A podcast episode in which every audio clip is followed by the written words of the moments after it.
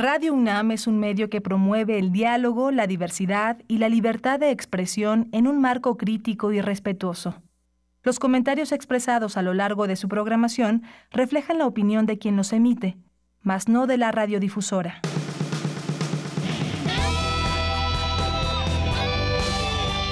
Prisma RU. Relatamos al mundo.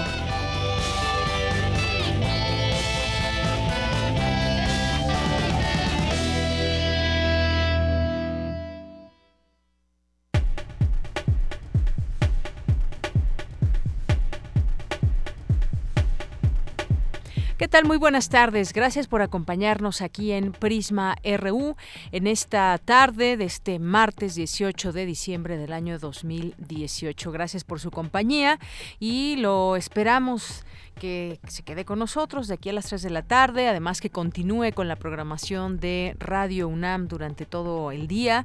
Esperamos ser una grata compañía. Aquí les saluda de este lado del micrófono de Yanira Morán y también todo el equipo que trabaja durante esta semana. Les saluda con todo gusto y pues lo invitamos a que se quede con nosotros porque vamos a tener varios temas. Queremos presentarles varios temas el día de hoy. Uno de ellos, pues vamos a hablar qué les parece de, eh, de poesía, un siglo de poesía combatiente, ese libro que ah, tendremos más adelante, Fusor de Tinta, ya nos acompaña por aquí en cabina Alejandro Centeno, quien estará con nosotros, así que pues no se lo pierda. Vamos a tener más adelante también una entrevista con el licenciado Héctor Rubio Trejo, que es coordinador de Acción Ciudadana frente a la pobreza. ¿Qué significa el aumento al salario mínimo que le dábamos a conocer el día de ayer? ¿Qué implica a nivel de cifras? Con él lo platicaremos en un momento más. También vamos a tener nuestra información nacional e internacional. Tendremos también en la sección de cultura con Tamara Quirós la convocatoria 2019 Premio de Poesía Joaquín Shirao y Casa, una entrevista con Mónica Stetner, directora de la Fundación Colmex. También tendremos en nuestra segunda hora algunos, algunos obsequios, así que estén muy pendientes. Y vamos a hablar de derechos humanos. Ayer quedó pendiente esta conversación con Rosy Laura Castellanos, que preside Cultura, Derechos Humanos, Instituto, Instituto de Investigación y Estudios en Cultura de Derechos Humanos, y los retos para esta administración en la materia de derechos humanos. Así que tendremos esta conversación con ella. Hoy es martes de poesía con Margarita Castillo, también es martes de literatura con Alejandro Toledo, que nos va a platicar de esta iniciativa, la lectura colectiva Homero 2019. Eh, y también, pues bueno, estará aquí con nosotros vía telefónica, como todos los martes. Así que, pues acompáñenos, esto y más tendremos hoy aquí en Prisma RU. Nos vamos ahora a nuestro resumen informativo. Relatamos al mundo. Relatamos al mundo. Bueno, pues hoy en los temas de la universidad le tendremos en un momento más este resumen con mi compañera Cristina Godínez, las elecciones presidenciales, un evento de relevancia nacional que pasamos durante este año, proceso en el cual ofreció a todos los candidatos, primero y después al presidente electo y a su equipo de trabajo, una serie de diagnósticos precisos de la situación del país. Desde la UNAM se ofrece todo esto y más en materia de análisis, en materia de investigación. Eh, así que de esto le tendremos el resumen de 2018.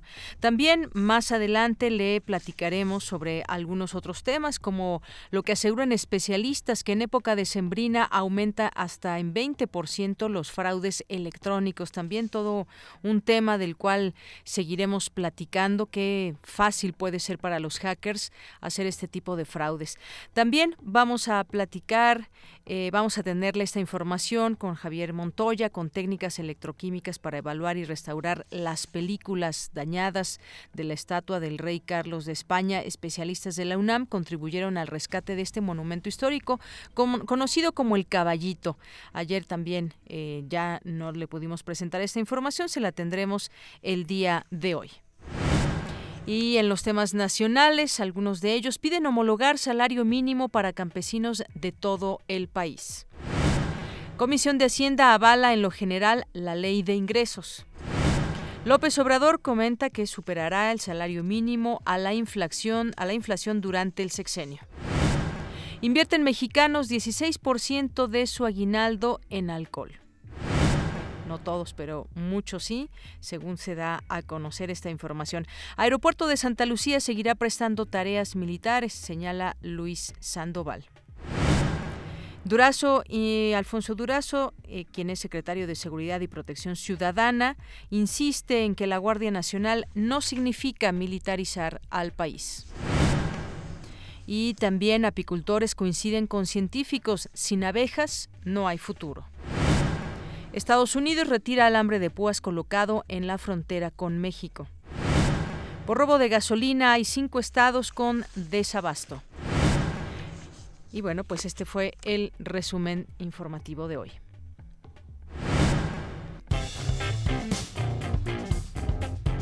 Campus RU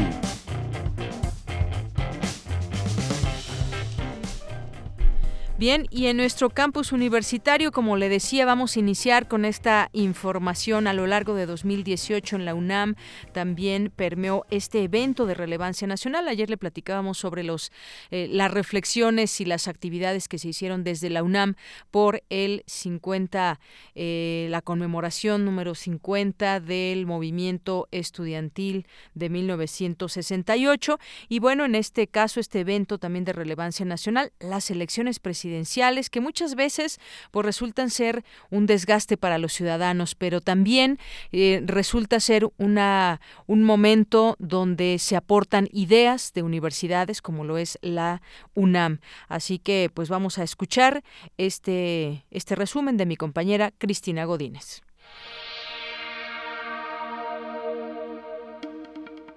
En colaboración con el Instituto Nacional Electoral se inauguraron los foros México 2018, los desafíos de la nación, las plataformas electorales discutidas por los universitarios. La universidad es responsable de la construcción de una ciudadanía pensante y comprometida con los retos que afronta México. Para tal efecto, sus instalaciones deben ser espacios de reflexión, donde académicos y estudiantes puedan escuchar y compartir distintos puntos de vista.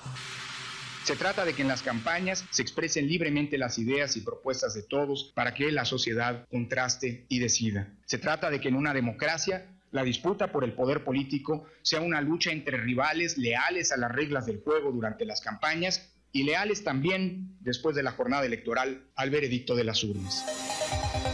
De igual forma se presentó el Informe del Desarrollo en México, Propuestas Estratégicas para el Desarrollo 2019-2024, elaborado por más de 30 académicos del Programa Universitario de Estudios del Desarrollo. Este informe es una invitación a todos los sectores sociales para enriquecer el debate sobre las alternativas con las que nuestro país cuenta para superar los rezagos sociales.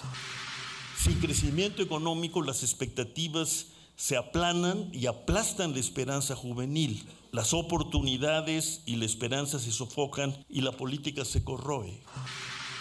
Aunque nuestro país dispone de medios para superar la pobreza, reducir la desigualdad y lograr formas más avanzadas de desarrollo, no estamos siendo capaces de movilizar adecuadamente los potenciales y recursos que tenemos al alcance.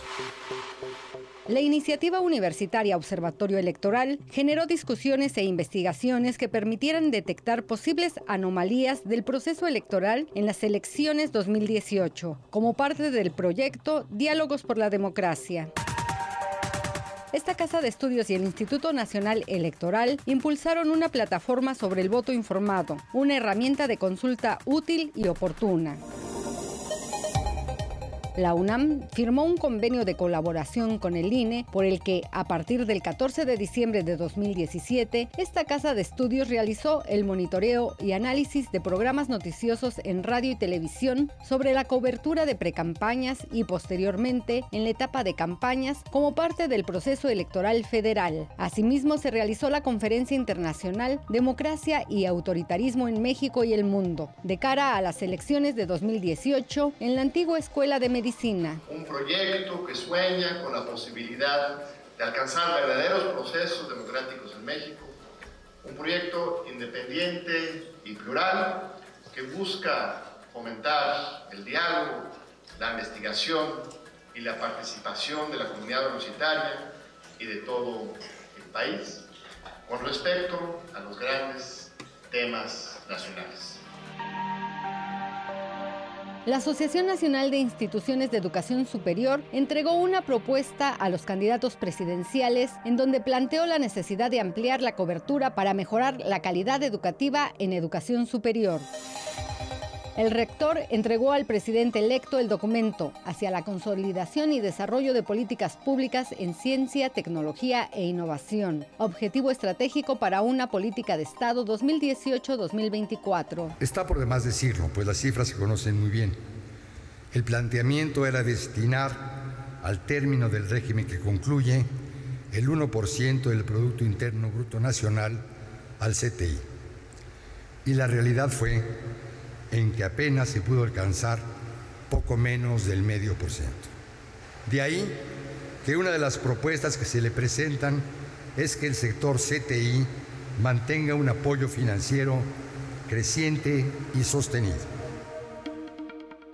Coordinados por el Instituto de Geografía, expertos universitarios presentaron a los candidatos presidenciales el documento El futuro de la gestión integral del riesgo de desastres en México, una visión desde la academia. El documento hoy presentado es resultado de la reflexión realizada por un grupo de expertos acerca de la jerarquía y modalidad que debería de tener la gestión integral del riesgo de desastres en una nueva arquitectura institucional así como de sus competencias derivadas de la transversalidad de su naturaleza.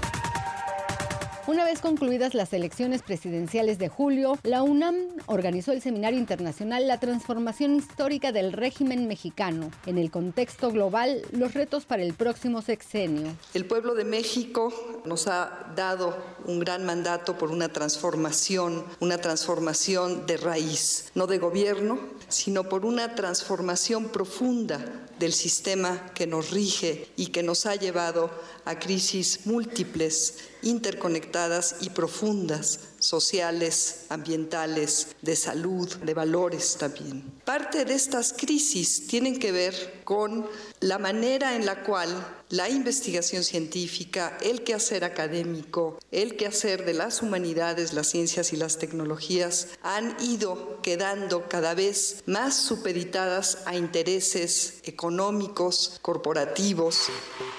También se realizaron otros importantes foros como la Segunda Conferencia Internacional sobre Seguridad y Justicia en Democracia, hacia una política de Estado centrada en los derechos humanos. De igual manera, se inauguró el primer Congreso Internacional de Derecho Penal en el que expertos del país y del exterior debatieron sobre un nuevo marco jurídico. Es un extraordinario espacio para la discusión del derecho penal en México y en el mundo. Y sobre todo los eh, temas que se van a tratar y que se están tratando son de relieve. la despenalización de las drogas, el terrorismo, la trata, las nuevas formas de esclavitud, son temas eh, que no tienen desperdicio y que son vigentes en el país y en el mundo. Para Radio UNAM, Cristina Godínez. Baúl de datos. Un día como hoy, 18 de diciembre pero de 1892, en el Teatro de Marinsky de San Petersburgo, se estrenó uno de los ballets más conocidos en el mundo, El Cascanueces. El ballet ha sido representado en muchos lugares diferentes alrededor del mundo y se ha convertido quizá el más popular de todos los ballets en los diferentes países de Occidente principalmente representando estas fiestas, la Navidad. Hoy es el Día Internacional del Migrante. Este día se utilizó en Filipinas y en Asia para celebrar la solidaridad internacional con los migrantes.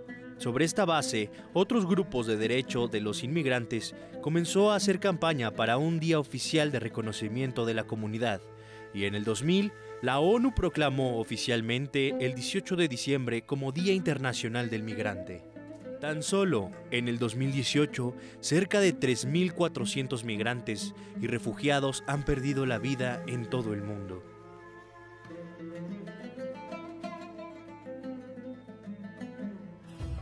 La Organización de las Naciones Unidas para la Educación, la Ciencia y la Cultura, UNESCO, instituyó en el 2012 el día 18 de diciembre como Día Mundial de la Lengua Árabe. Se escogió esta fecha porque conmemora la adopción del árabe como lengua oficial y de trabajo de la Asamblea General de las Naciones Unidas. Un 18 de diciembre, pero de 1775, nace la novelista británica Jane Austen, aportando con su capacidad creadora obras como Amor y Amistad, Juicio y Sentimiento, Orgullo y Prejuicio y Mansfield Park. El 18 de diciembre de 1947, en Ohio, Estados Unidos, nace el director y productor de cine Steven Spielberg, creador de películas como E.T., El extraterrestre, La lista de Schindler, Tiburón, entre otras.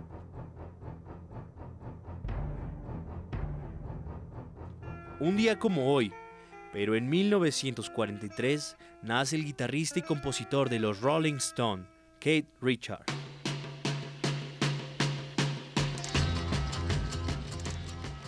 Para Radio UNAM, Javier Montoya.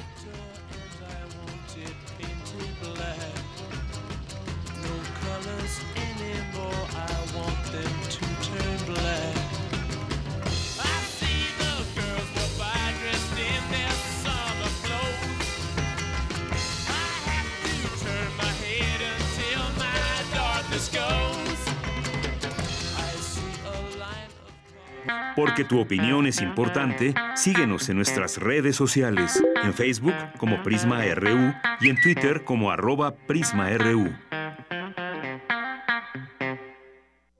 Queremos escuchar tu voz. Nuestro teléfono en cabina es 55 36 43 39. Continuamos una de la tarde con 21 minutos y como les decía cuando iniciábamos el programa, ya está aquí con nosotros en la cabina Alejandro Centeno, que es escritor, poeta y editor. ¿Cómo estás Alejandro? Bienvenido. Eh, estamos muy bien y, tú sabes, contentos de estar aquí eh, visitándolos y saludando a la audiencia de Radio UNAM. Claro que sí, contentos también. Seguramente nos vamos a poner todos los que te escuchemos cuando nos hables de Fusor de Tinta, un siglo, un siglo de poesía combatiente, que es una compilación, y me gustaría que tú nos platicaras del contenido de este libro. Sí, bueno, este es uno de los cuatro libros que nos pusimos a editar, propusimos editar. Se publicaron tres y hay uno pendiente. Sí. Entonces hay un poquito de tiempo, vamos a darle los otros. Pero bueno, Fusor de Tinta es un libro muy importante porque lo hacemos en conmemoración de los 50 años del movimiento del 68, de los 100 años también del natalicio de Nelson Mandela, de los 90 años del natalicio del Che Guevara, los 90 de Enrique González Rojo Artur, nuestro amigo, el de los 200 años en conmemoración del nacimiento de Carlos Marx y también de un personaje extraordinario nuestro, el Ignacio Ramírez, el nigromante. Además estamos conmemorando los 50 años de la muerte de dos grandes poetas, Pablo de Roca el 10 de septiembre y León Felipe el 18 de septiembre de 1968. Ambos eran, bueno, se, admiraban mutuamente y mueren precisamente en pleno movimiento estudiantil. Eh, León Felipe, recuerdas, es el día en que el ejército mexicano entra a Ciudad Universitaria. Sí, y entonces lo que quisimos fue hacer una recopilación de 100 poetas conmemorando 100 años de escribir poesía combatiente. Hemos tenido cuidado en usar esto de, de poesía revolucionaria porque eh, este y otros términos han sido utilizados, pero en exceso, ¿no? Y se califica como revolucionario algo que no tiene nada que ver. Y nosotros hemos enfocado más que nada en lo que es la poesía, la poesía épico-social. Y estamos hablando de una tradición que viene desde milenios atrás, ¿no? Sí. Entonces, de Tirteo, desde Homero, ¿no? Gente extraordinaria, ¿no? Pero bueno, quisimos centrarnos en, este, en un siglo si consideramos que en 2018 se publican las órdenes a los ejércitos del arte de Vladimir Mayakovsky. De entonces para acá, eh, más o menos 100 años en que se ha desarrollado una poética, pues una poética con una, una voz actual, una voz que conmueve a la gente que la escucha. Sí. Y yo creo que, pues bueno, cuando leamos a estos autores nos damos cuenta de todo esto que nos estás diciendo. Fusor de tinta, y esto escribes en la introducción, me gustaría compartirlo eh, con nuestro auditorio, es una compilación de poesía a contracorriente. Es un acto de soberanía intelectual, un vaso donde hierve la tinta al rojo vivo, metal y sangre en el espíritu de los combatientes.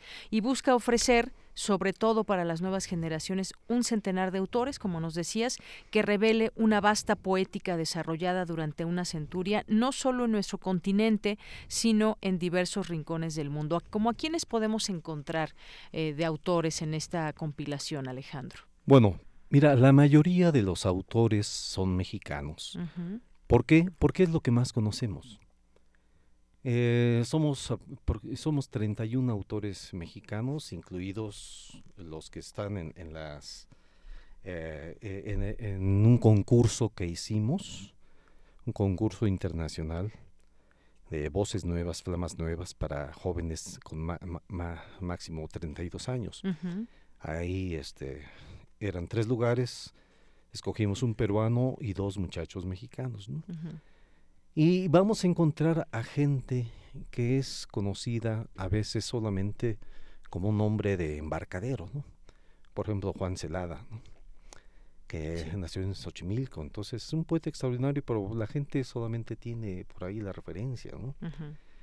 Vamos a encontrar algunos poetas como Juan Bautista Villaseca, del que después voy, quiero recitar un, soneto, el chino Sansón Flores, y muchos otros que han quedado a un lado de todas estas promociones y todo e, este, eh, pues, ¿cómo se puede decir? de toda eh, esa dinámica donde se promueve solamente quizás algunos autores, ¿no? Tipo de poesía. Y, justamente tú dices también en, en esta parte del, de la introducción que no incluye Fusor de Tinta a poetas favoritos de mucha gente, pero el descubrimiento de autores que ni por asomo les pasaba por la mente con el tiempo estamos seguros provocará un enorme agradecimiento. Y hay que agregar que también aparecen varios premios Nobel, sin embargo, otros poetas de la antología que nunca lo recibieron están al nivel de aquellos. Tan solo, y mencionas aquí dos, Antonio Machado y Yanis Ritsos. Sí.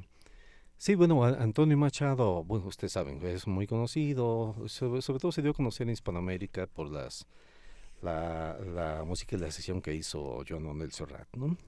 Cantares, todo pasa y todo queda, perdón, es el pasar.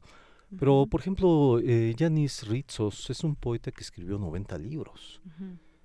Se pasó casi toda la vida en la cárcel.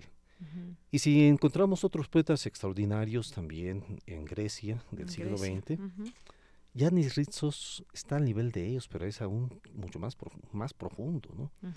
Ahora nos vamos a otra a otro continente, ¿no?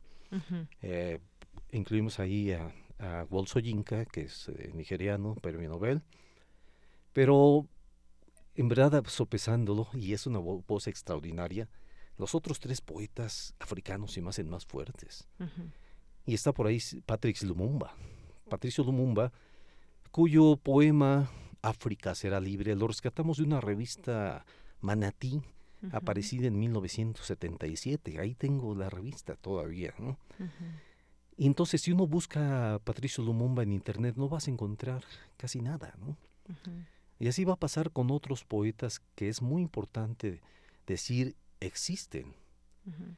Y si hay alguien como Sherko Becas, un poeta palestino que llenaba estadios, está también muy invasivo, también palestino, que es muy poco conocido, ¿no? Entonces, eh, este libro también es una investigación. No somos especialistas de poesía de otros continentes, ni siquiera de Europa, y por eso estos eh, eh, nombres son una manera de invitados. Básicamente, podemos decir que la, mayoría, pues casi un tercio de, los poetas son mexicanos, porque es lo que más conocemos. Y queremos rescatar, y son los que más han sido castigados a través del tiempo. Entonces, mucha gente, estamos hablando del 68, pues eh, no sale la gente de, de este, de, de Leopoldo Ayala, que aquí lo incluimos, o Efraín Huerta, que también aquí lo incluimos, pero por ejemplo, Efraín Huerta en el 68 no escribió nada, ¿no? Y mucha de esa gente que dice conocer el 68 desconoce la obra de Horacio Espinosa Altamirano. Entonces yo creo que hubo cinco poetas fundamentales del 68, cuatro maestros del Politécnico de la Universidad. Por orden de nacimiento, eh, Carmen de la Fuente, 1915. Margarita Paz Paredes, maestra de la, de, la Universidad, 1922. Horacio Espinosa Altamirano, el 31. El otro, pues podríamos incluir a, Leopoldo, aunque creo que es el que menos, de menos calidad. Y el quinto sería un periodista, Roberto López Moreno. Ellos básicamente son eh, los poetas del 68. Muchos otros escribieron poesía circunstancial y aquí viene, por ejemplo, un poema extraordinario de Marco Antonio Montes de Oca, pero no era su beta. Entonces aquí pues, lo que también señalamos es de que esta poesía va en una vertiente. Hay otras vertientes muy importantes a nivel internacional y ponemos el caso en Hispanoamérica de, del centro, Rubén Darío, de, Sudamérica, este, Guidobro, y, en el norte sería este Javier Gorostiza.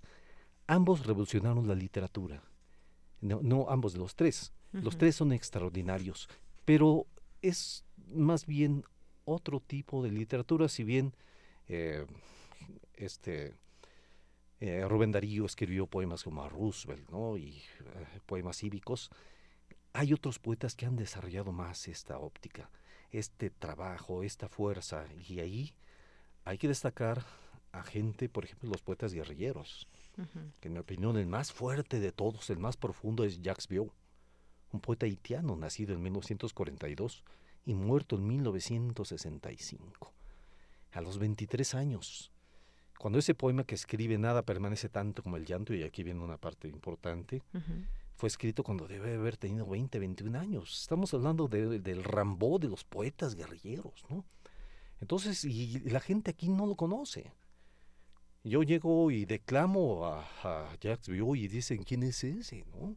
Entonces de eso se trata, de rescatar a esta gente y de decir, hay una poética revolucionaria, y tomamos en sentido pleno revolucionaria, épico, social, de gran contenido, de gran calidad, y que vive y es la que a, lo largo del tiempo es la que va a sobrevivir. Porque si uno se pone a ver cuántos de esos premios que están dando los Aguascalientes, cuántos trascienden.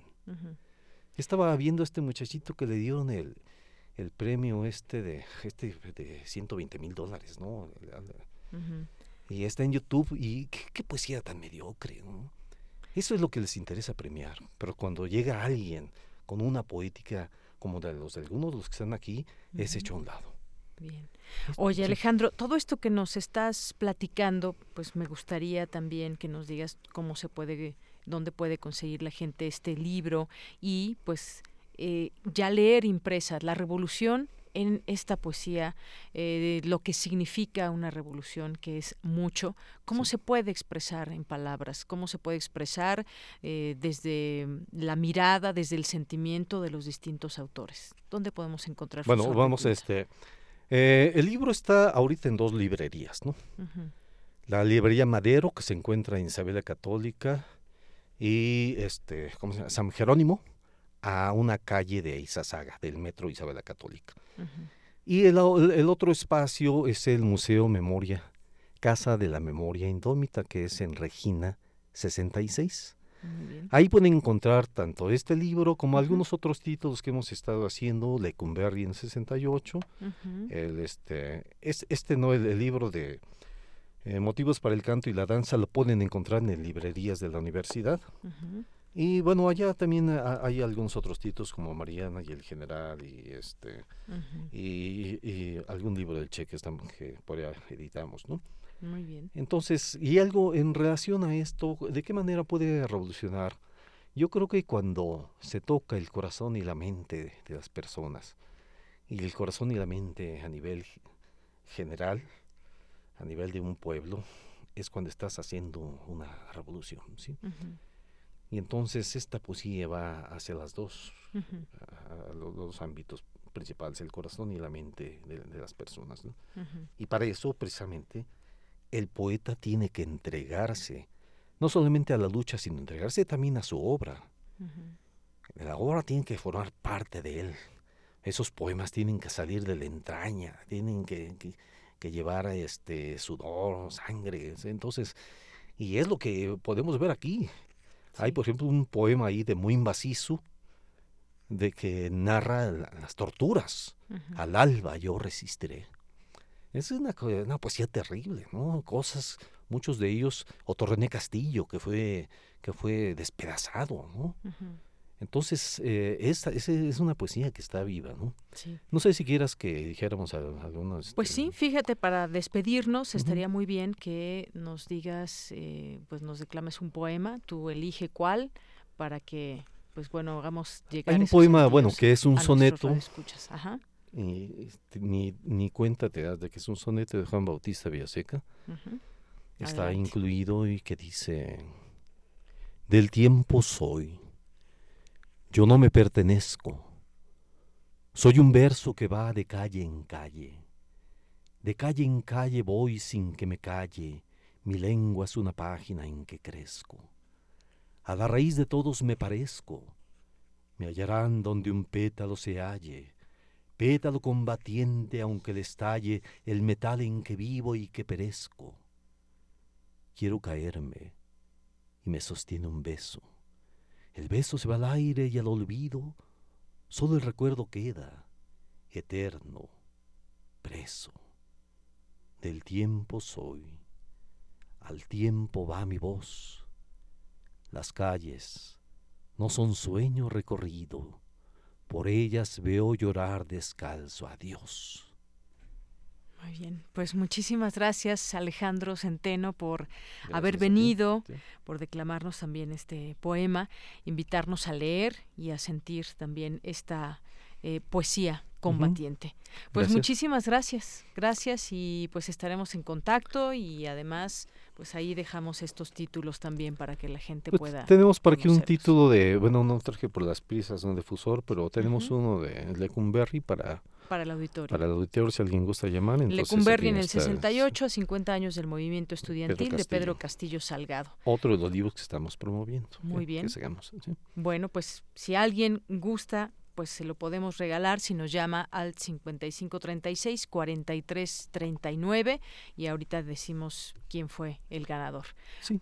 Y seguiremos este, presentando estos libros y ya ojalá si nos invitas por acá vendremos también a saludarte y a saludar a la audiencia. Muy bien. Muchas gracias por la atención. Bueno, pues muchas gracias Alejandro Centeno, escritor, poeta y editor. Muy buenas tardes. A ti, hasta luego. Tu opinión es muy importante. Escríbenos al correo electrónico prisma.radiounam@gmail.com. Queremos escuchar tu voz. Nuestro teléfono en cabina es 55 36 43 39. Relatamos al mundo. Relatamos al mundo. Continuamos una de la tarde con 37 minutos después de la poesía. Vámonos a otros temas. Ayer dábamos a conocer el aumento al salario mínimo y queremos seguir platicando de este tema. Este salario mínimo de 88 pesos con 36 centavos se fue a 102 pesos con 68 centavos y en los estados fronterizos a 176 pesos con 72 centavos. Tenemos ya en la línea telefónica al licenciado Héctor Rubio Trejo, coordinador de Acción Ciudadana frente a la pobreza, para hablar de ese tema. ¿Cómo estás, Héctor? Muy buenas tardes. Hola, ¿qué tal? ¿Cómo te va? Muy bien, muchas gracias. Pues eh, nos quedamos también, quisiéramos verlo un poco más en los números, a la reflexión, qué significa este aumento al salario mínimo que se dio a conocer el día de ayer y que, pues, eh, cómo beneficiará, cómo beneficiará a los trabajadores o cómo podemos incluso aventurarnos a tratar de entender cómo se puede acabar con la pobreza en México. Si esto, pues, nos lleva hacia allá, eh, ¿cuál es su punto de vista de entrada? Eh, Héctor. Pues sí, mira, como lo mencionas, es una noticia muy importante, es una muy buena noticia, eh, pero quizá habría que hablar y detenernos un poco en la relevancia del salario mínimo, porque normalmente cuando las personas escuchan hablar del salario mínimo, pues no no saben cuál es el impacto y hay una distancia importante con las personas, ¿no? Si tú preguntas a en tu familia, a tus conocidos, ¿Quién gana el salario mínimo? Difícilmente encontrarás a alguien que te responda que sí, ¿no? Y lo que sucedía en México es que eh, el salario mínimo era una referencia, ¿no? Por ejemplo, para multas de tránsito, eh, si te ponía la araña el parquímetro o hasta si te agarraba el alcoholímetro, pues esa es la relación que las personas tenían con el salario mínimo, ¿no? O también, por ejemplo, en los créditos de vivienda, ¿no? Los pagos que las personas hacían mes con mes, pues estaban con base en el monto del salario mínimo. Entonces ahí también había una barrera, ¿no? Que desincentivaba incrementar el salario mínimo. Pero en realidad el salario mínimo tiene otro impacto con la vida de las personas y eso se entiende cuando volteamos a ver qué es lo que pasa eh, con el salario mínimo en otros países, ¿no? Cuando vemos cómo se relaciona el monto del salario mínimo en México con lo que sucede en el resto del continente, pues nos damos cuenta que antes de este aumento del día de ayer, estábamos compitiendo por los últimos lugares del monto de salario mínimo con países como Nicaragua, Venezuela, eh, y ahí estábamos peleando el último lugar en todo el continente, cuando la economía mexicana pues está en el top 15 a nivel mundial. Entonces ahí hay una contradicción de origen. ¿Qué es lo que pasa con este aumento que se anunció el día de ayer? Pues es el primer paso en la recuperación del salario mínimo, pero de los salarios en general, porque lo que representa el salario mínimo es el primer escalón en toda eh, la estructura de salarios en el mercado laboral. Entonces, pondré un ejemplo que quizá le haga sentido a nuestro auditorio. eh, en, en, los meses recientes hemos escuchado, por ejemplo, que hay ciudades en Estados Unidos que tienen un salario mínimo de ya 15 dólares la hora. Es decir, ese es el referente y ese es el primer paso para el resto de salarios de toda la estructura laboral. Entonces es de ahí hacia arriba. De ahí se parte, digamos. Exacto, ese es el punto de partida. Entonces, cuando el salario mínimo estaba en esos niveles tan bajos que te refería, pues lo que quería decir es que el punto en el que una persona que empezaba a trabajar y ganaba el salario mínimo, o bien esa era la referencia, ¿no? Para decirle, vas a ganar dos salarios mínimos o tres salarios mínimos, pues al empezar en un punto de partida tan bajo, toda la estructura de montos salariales es en realidad muy baja. Y aunque las personas no ganaran el salario mínimo, sí estaban eh, o estábamos recibiendo eh, salarios más bajos porque ese salario mínimo de punto de partida tan bajo jalaba al resto de los salarios a la baja. Entonces, eh, esa es quizá la primera gran noticia. El punto de partida de toda la estructura de salarios en México va a, a, tener este incremento eh, en el piso mínimo, es decir, en ese primer punto de partida. Así es, y entenderlo así justamente, creo que esta explicación es, es muy clara.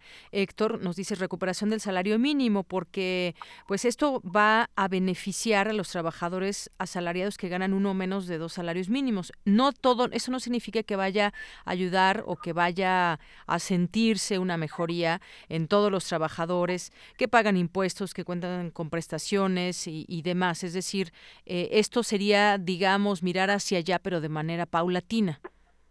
Así es, y esa era quizá una de las preocupaciones ¿no? que había por eh, los economistas y todos estos especialistas que advertían ¿no? que cuando se incrementara el salario mínimo en automático se iba a ver eh, un aumento generalizado del resto de salarios, pero también del resto de precios de la economía, es decir, se iba a haber inflación. Uh -huh. Y justamente lo que pasó el día de ayer es que este aumento del salario mínimo se dividió en dos componentes.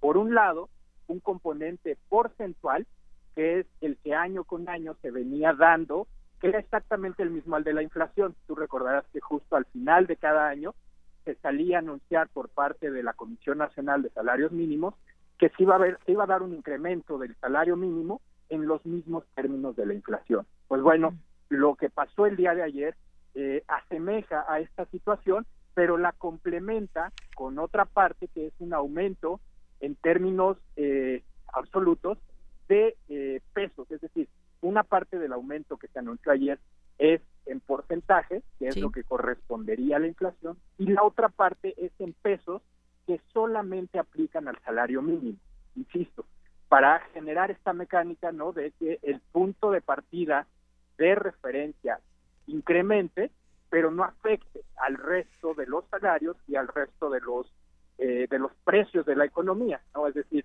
no va a aumentar con el aumento que se anunció el día de ayer, no van a aumentar los precios de eh, alimentos. de, la canasta básica, digamos. Exacto, de la canasta básica. Entonces, eh, a las personas que reciben el salario mínimo tendrán a partir del primer día de, eh, del próximo año reflejado este beneficio.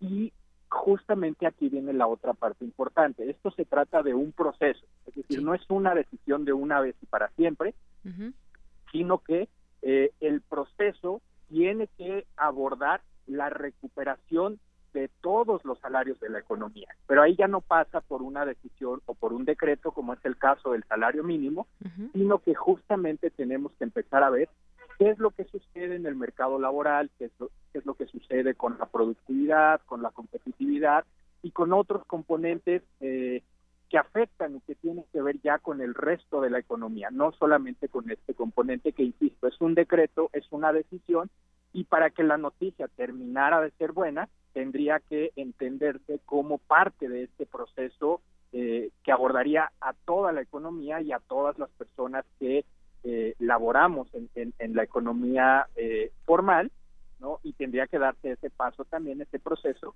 de atender la informalidad que en nuestro país representa más del 50% eh, de, nuestra economía. Claro, y que esa informalidad pues viene justamente de no satisfacer en un, eh, digamos, ámbito laboral formal las necesidades de un trabajador. Yo quisiera dar a conocer esta, esta cifra de, del IMSS, Héctor. Hay alrededor de 8 millones de trabajadores que ganan entre uno y no más de dos salarios mínimos. Son ellos quienes verán un beneficio. Ayer hablaba la secretaria del Trabajo, Luisa María Alcalde, que con este aumento eh, se ubica el salario mínimo a la par de la línea de bienestar individual. ¿Esto qué significa, Héctor? Pues mira, hay una institución del Estado mexicano que determina cuál es el umbral mínimo de supervivencia para una persona. institución se llama Coneval, es el Consejo Nacional de Evaluación de la Política de Desarrollo Social. Eh, y mes con mes determina cuál es el costo, cuánto le cuesta a las personas adquirir eh, cada día los bienes que integran esta canasta básica, ¿no? que va desde eh, alimentos, huevos, cereales, lácteos, queso, eh, en fin, hasta otros componentes como transporte, eh, entretenimiento, cultura, pues porque las personas no solamente vivimos de comer, ¿no? Entonces, Coneval determina mes con mes cuánto cuesta adquirir la canasta básica. Pero por otro lado, lo que venía pasando es que Conasami ignoraba este costo y cada año definía un monto del salario mínimo que ni siquiera alcanzaba a cubrir el costo de vida diario de las personas. Lo que esto significaba pues es que las personas que ganaban el salario mínimo en realidad estaban condenadas a vivir en pobreza aunque trabajaran una jornada completa de manera honesta, de manera honrada. Y esa contradicción es a la que se refiere la secretaria del Trabajo. Con la decisión del día de ayer, lo que está sucediendo es que el Estado mexicano está empatando lo que cuesta ese nivel mínimo, ese umbral mínimo de supervivencia, con lo que recibiría una persona que trabajara una jornada eh, completa, ¿no? Entonces, ese, esa es la, la referencia que está dando la Secretaria del Trabajo y como bien apunta, desde hace muchísimo tiempo, te diría casi desde, desde la década de los 70 del siglo pasado, la política que se había implementado en cuanto a los salarios mínimos, pues era de contención, ¿no? No era para que las personas que lo recibieran pudieran sobrevivir o para que las familias de esas personas también tuvieran eh, elementos mínimos, condiciones mínimas de vida, sino que se había visto simplemente como un componente que contuviera la inflación. Creo que este giro que vimos el día de ayer eh, de lo que nos habla es de un nuevo enfoque que se le estaría dando al salario mínimo, ya no solo eh, en cuanto a contener eh, el alza, el incremento de precios, sino sobre todo desde un enfoque de derechos y pues para tratar con dignidad a las personas que trabajan, insisto, honestamente, pero que aún así no logran recibir en términos de ingreso ni siquiera lo mínimo para que ellos vivan, mucho menos sus familias. Claro. Bueno, pues como bien dices, un nuevo enfoque, un nuevo enfoque de derechos y que esto es un proceso. Habremos de entenderlo de esta manera y solo así, pues mirar hacia, digamos, los siguientes años y ver cómo, pues cómo se va menguando este problema que se tiene tan grande de la pobreza en nuestro país. Esto es, pues, solamente parte de ese de ese proceso. Pues licenciado Héctor Rubio Trejo, muchas gracias por estar con nosotros aquí en Prisma RU y si te parece bien, pues eventualmente seguir platicando sobre este tema y cómo hacia dónde vamos, cómo avanzamos en la economía y en el tema del salario. Seguro, muchas gracias. Gracias y hasta luego. Hasta luego. Muy buenas tardes. El licenciado Héctor Rubio Trejo es coordinador de Acción Ciudadana frente a la pobreza. Porque tu opinión es importante, síguenos en nuestras redes sociales, en Facebook como Prisma RU y en Twitter como arroba PrismaRU.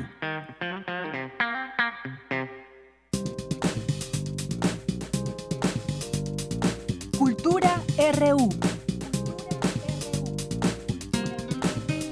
Bien, pues entramos a la sección de cultura. ¿Qué tal, Tamara Quiroz? Muy buenas tardes. Buenas tardes, Deyanir. Es un gusto saludarlos a, a, través de esta frecuencia. Hoy, este martes, hemos hablado de poesía en diferentes presentaciones, caray. Qué bonito es hablar de poesía. Y bueno, en esta sección abrimos espacio para hablar de la convocatoria del Premio de Poesía Joaquín Shirau y Casa. Y para brindarnos todos los detalles, nos acompaña en la línea la licenciada Mónica Stedner. Ella es directora de la Fundación Colmex del Colegio de México y coordinadora del premio. Mónica, bienvenida a este espacio. Muchas gracias, Tamara. No, al contrario, gracias a ti, Mónica Stedner. Oye, el poeta y economista Joaquín Shirau Casa, pues colaboró en diversos diarios y revistas nacionales y desde 2013, 2013 se honra su memoria con el premio de poesía que lleva su nombre. Es correcto, este premio lo fundan sus padres, Ramón Shirau y Ana María y Casa de Shirau, eh, como una especie de homenaje. Y pues te quiero comentar que la convocatoria cierra el viernes 25 de enero uh -huh. a las 12 horas. Eh, estamos invitando a todos los poetas menores de 40 años para que participen.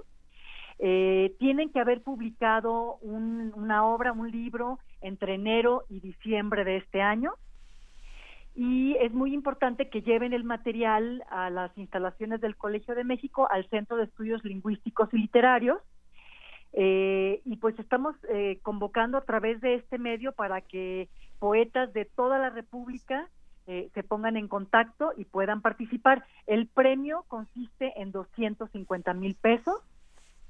Y pues yo creo que este premio, además de, de este jugoso premio, tiene el, la ventaja de que pues da a conocer la obra ganadora, le da difusión, eh, también a las editoriales que participan, en fin, es una plataforma para dar a conocer el trabajo de los poetas jóvenes de nuestro país. Claro, siempre, Mónica, siempre buscamos opciones, ¿no? Para, para desarrollarnos y bueno, el Colmex ofrece esta y muchas más opciones. Esta es una forma también de, de, que la gente se acerque y si aquellos poetas tienen algún libro ya eh, listo para hacer para hacerle difusión, bueno, esta es una gran opción. Esta convocatoria ya abrió desde octubre y como bien lo mencionas, se cierra el viernes 25 de enero del 2019. ¿Es correcto? Perfecto. Eh, y, fíjate que te quiero comentar que eh, no necesariamente tienen que ser poetas mexicanos, pero sí tienen que estar radicando en México. Eh, sí tienen que ser menores de 40 años también. Y eh, puede participar este, cualquier tipo de publicación con cualquier editorial, pueden ser editoriales independientes, editoriales emergentes, eh, todas son bienvenidas. Excelente. Oye, y bueno, hay que enviar el, eh, bueno, también es importante mencionar que el libro no deberá haber recibido ningún otro premio, o sea, tiene que ser inédito también. Exactamente, no tiene que haber participado en ningún otro premio ni haber ganado ningún otro reconocimiento. Y como decías, pues es importante que, que envíen el material con detalle. Todas las bases están en la convocatoria. Uh -huh. Eh, eh, la convocatoria se encuentra en el portal de Fundación Colmex. Te quiero dar la dirección de nuestro portal para que lo puedan consultar. Es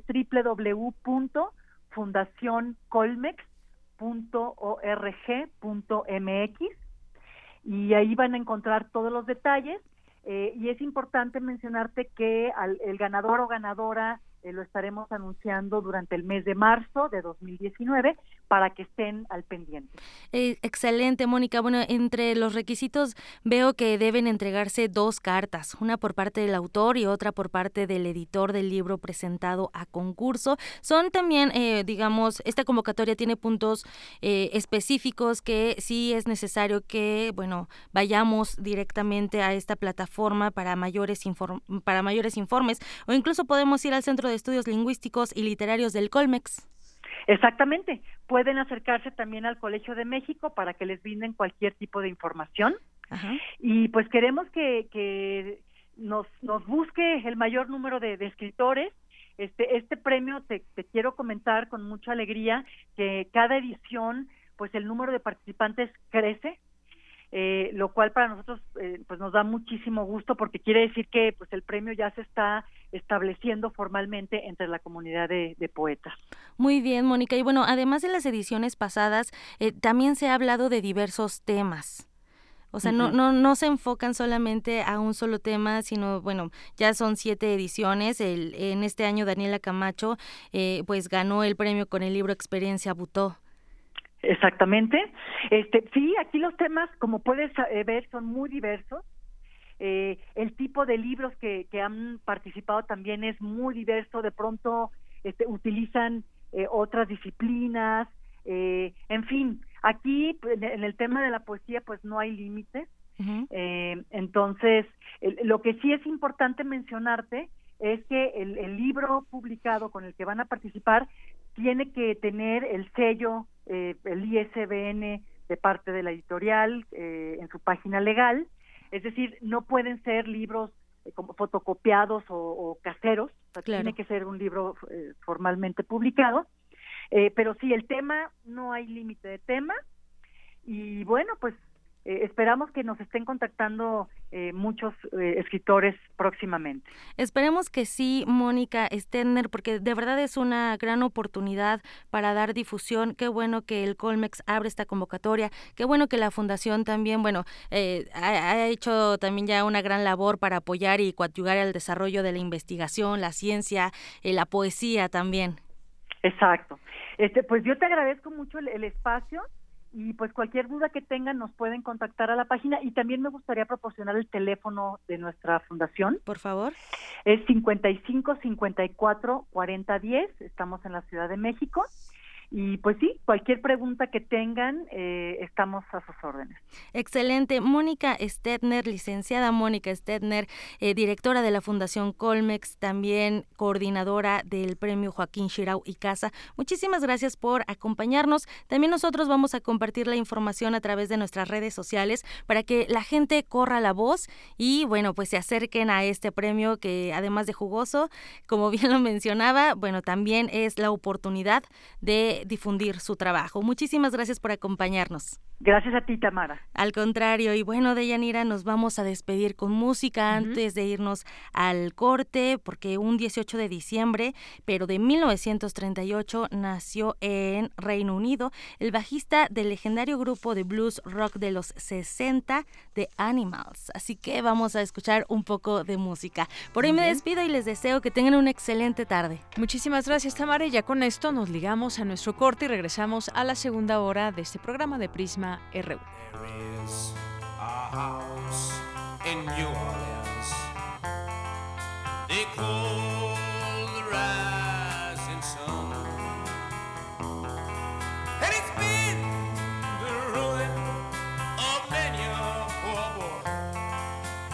God.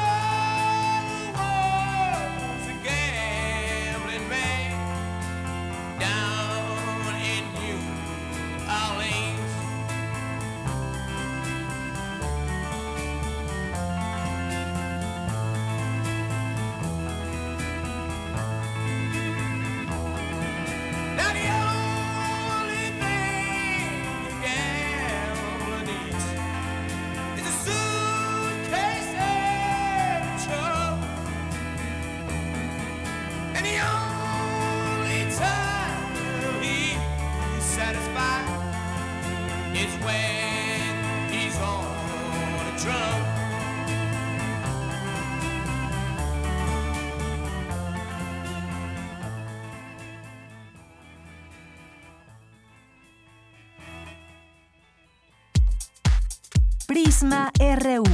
Relatamos al mundo. ¿Quiénes hacen la ciencia? ¿Cómo se suma la ciencia a las soluciones de los problemas iberoamericanos? Científicos, investigadores y académicos de Iberoamérica hablan de los avances en ciencia, tecnología e innovación que inciden en nuestra vida. La ciencia que somos. Iberoamérica al aire. Viernes a las 10 y media de la mañana. 96.1 de FM. Retransmisión, domingos a las 9.30 de la mañana por el 860 de AM. Radio UNAM. Experiencia sonora.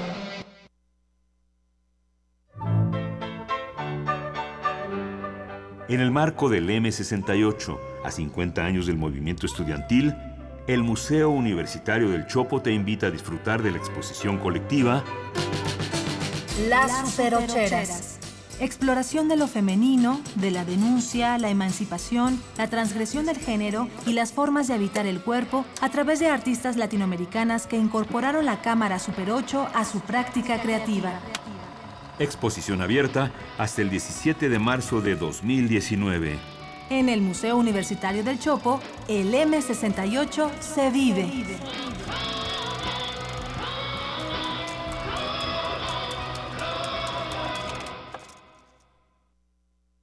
Hola, mi nombre es Renata y después de mucho tiempo, hoy regresé al lugar donde nací. Aquí aprendí a andar en bicicleta. Aquí pasaba las tardes después de la escuela. ¡Ay, Bruno! Ay, mi secundaria, el mercado, mi colonia. Estoy muy feliz de regresar. Y porque mi país me importa, ya actualicé mi domicilio y mi credencial para votar. Tú también notifica al INE cualquier cambio en tus datos y participa en las decisiones de tu localidad. INE. El Centro de la Imagen invita a la muestra integrada con una selección de las obras participantes de la Bienal de Fotografía 2018, un certamen bianual que convoca a fotógrafos y artistas visuales de distintas partes del país con el propósito de fomentar e impulsar la producción fotográfica. Reúne trabajos de 24 artistas con 295 piezas agrupadas en seis núcleos temáticos. Paralelamente se ofrece un amplio programa de actividades. La exposición Bienal de Fotografía 2018 se puede visitar en el Centro de la Imagen. Qué nos beneficia la Ley General de Archivos? El orden y disponibilidad de los documentos que genera el Estado nos brinda certeza y seguridad. Permite la transparencia, el acceso a la información y la rendición de cuentas. Facilita la protección de los derechos humanos y preserva nuestra memoria histórica. Ley General de Archivos. Juntos contribuimos a la preservación de la memoria de México.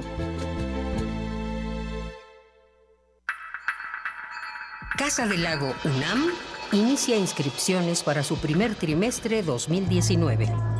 Cursos y talleres con amplia oferta. Fotografía, cine, historia del arte, danza, artes plásticas, letras y mucho más. Inscripciones abiertas. Consulta costos y horarios en www.casadelago.unam.mx. Queremos escuchar tu voz. Nuestro teléfono en cabina es 55 36 43 39. Tu opinión es muy importante. Escríbenos al correo electrónico prisma.radiounam@gmail.com.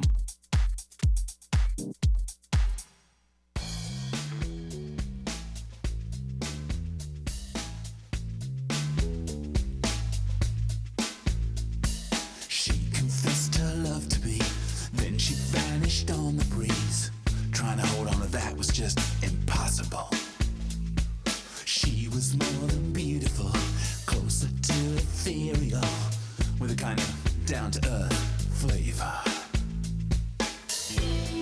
Close my eyes.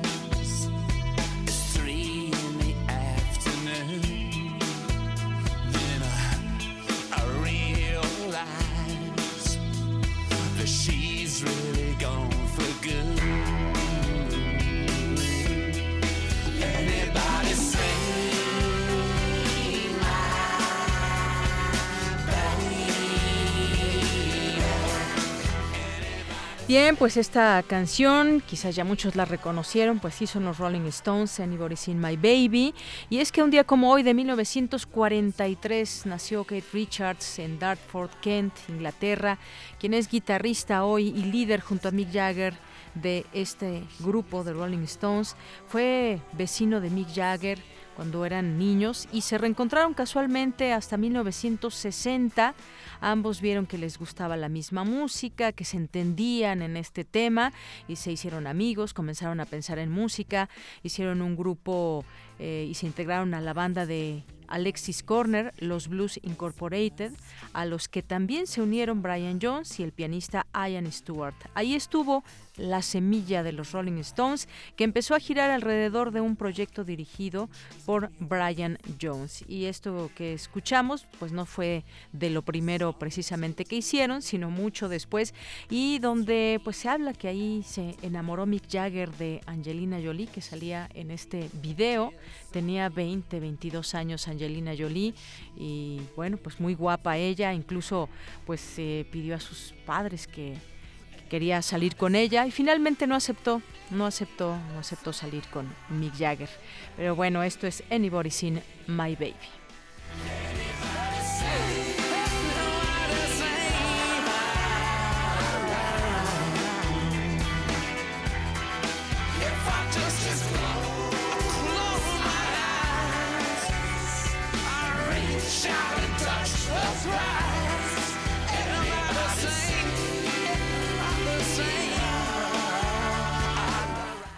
Bien, y pues continuamos, son las 2 de la tarde con 6 minutos, estamos ya en nuestra segunda hora de Prisma RU, aquí en el 96.1 de FM y en www.radio.unam.mx. Y aquí algunos de sus mensajes, como el de José Luis León, que nos dice que en lugar de estar preparando las celebraciones saturnales, escucha en su oficina el programa. Saludos a todos. Muchas gracias, José Luis León, te mandamos también un saludo hasta tu oficina. También nos escribe por aquí em, Alejandro Cardiel Sánchez, que nos dice Rolota con la que cerraron la entrevista. Y bueno, fue la anterior efeméride. Muchas gracias, Alejandro Cardiel. El Zarco también. Dice, pero no fueron, pues no fueron los Stones, pero no me quejo. Bueno, también me imagino se refería a la canción anterior. Pues ahí tienes a los Rolling Stones ya, el Zarco y Quetecuani, que por cierto en la mañana lo escuchábamos, bueno, no lo escuchábamos, a través de nuestros compañeros de primer movimiento que eh, pues estaba dando ahí algunos tips para hacer piñatas. Bueno, pues que no sabíamos si hace piñatas o no, pero que estaba dando ahí algunos tips para aquellas personas que gustan de pues de hacer sus propias piñatas. Así que te mandamos muchos saludos, y que te estamos leyendo desde muy temprano. También eh, Lorena Elizabeth Hernández, que pues hace alusión a este premio de poesía Joaquín Shirao y Casa, eh, Proyecto Dixa Stinú, se habla español también, muchos saludos. Alejandro Toledo, que en unos momentos estará aquí con nosotros vía telefónica en A la orilla de la tarde para hablarnos de literatura, que pues nos va a platicar sobre este iniciativa para leer de manera colectiva y pues va a ser ahora la lectura Homero 2019, la Ilíada y la Odisea. Huehuecatlatl también nos escribe, más 52 Efren, que nos dice, sube el salario mínimo, pero los alimentos, gasolina, etcétera, siguen caros. ¿De qué otro tipo de política se debe aplicar para que el salario mínimo tenga un impacto real? Muchos saludos, gracias por tu comentario. Pues sí, efectivamente, para allá se supone que tendría que ir en este proceso del cual nos hablaba el licenciado Héctor y pues de entrada los beneficiados van a ser los que menos ganan, los que ganan un salario, dos salarios mínimos y que son aproximadamente, pues decíamos, 8 millones de personas en nuestro país.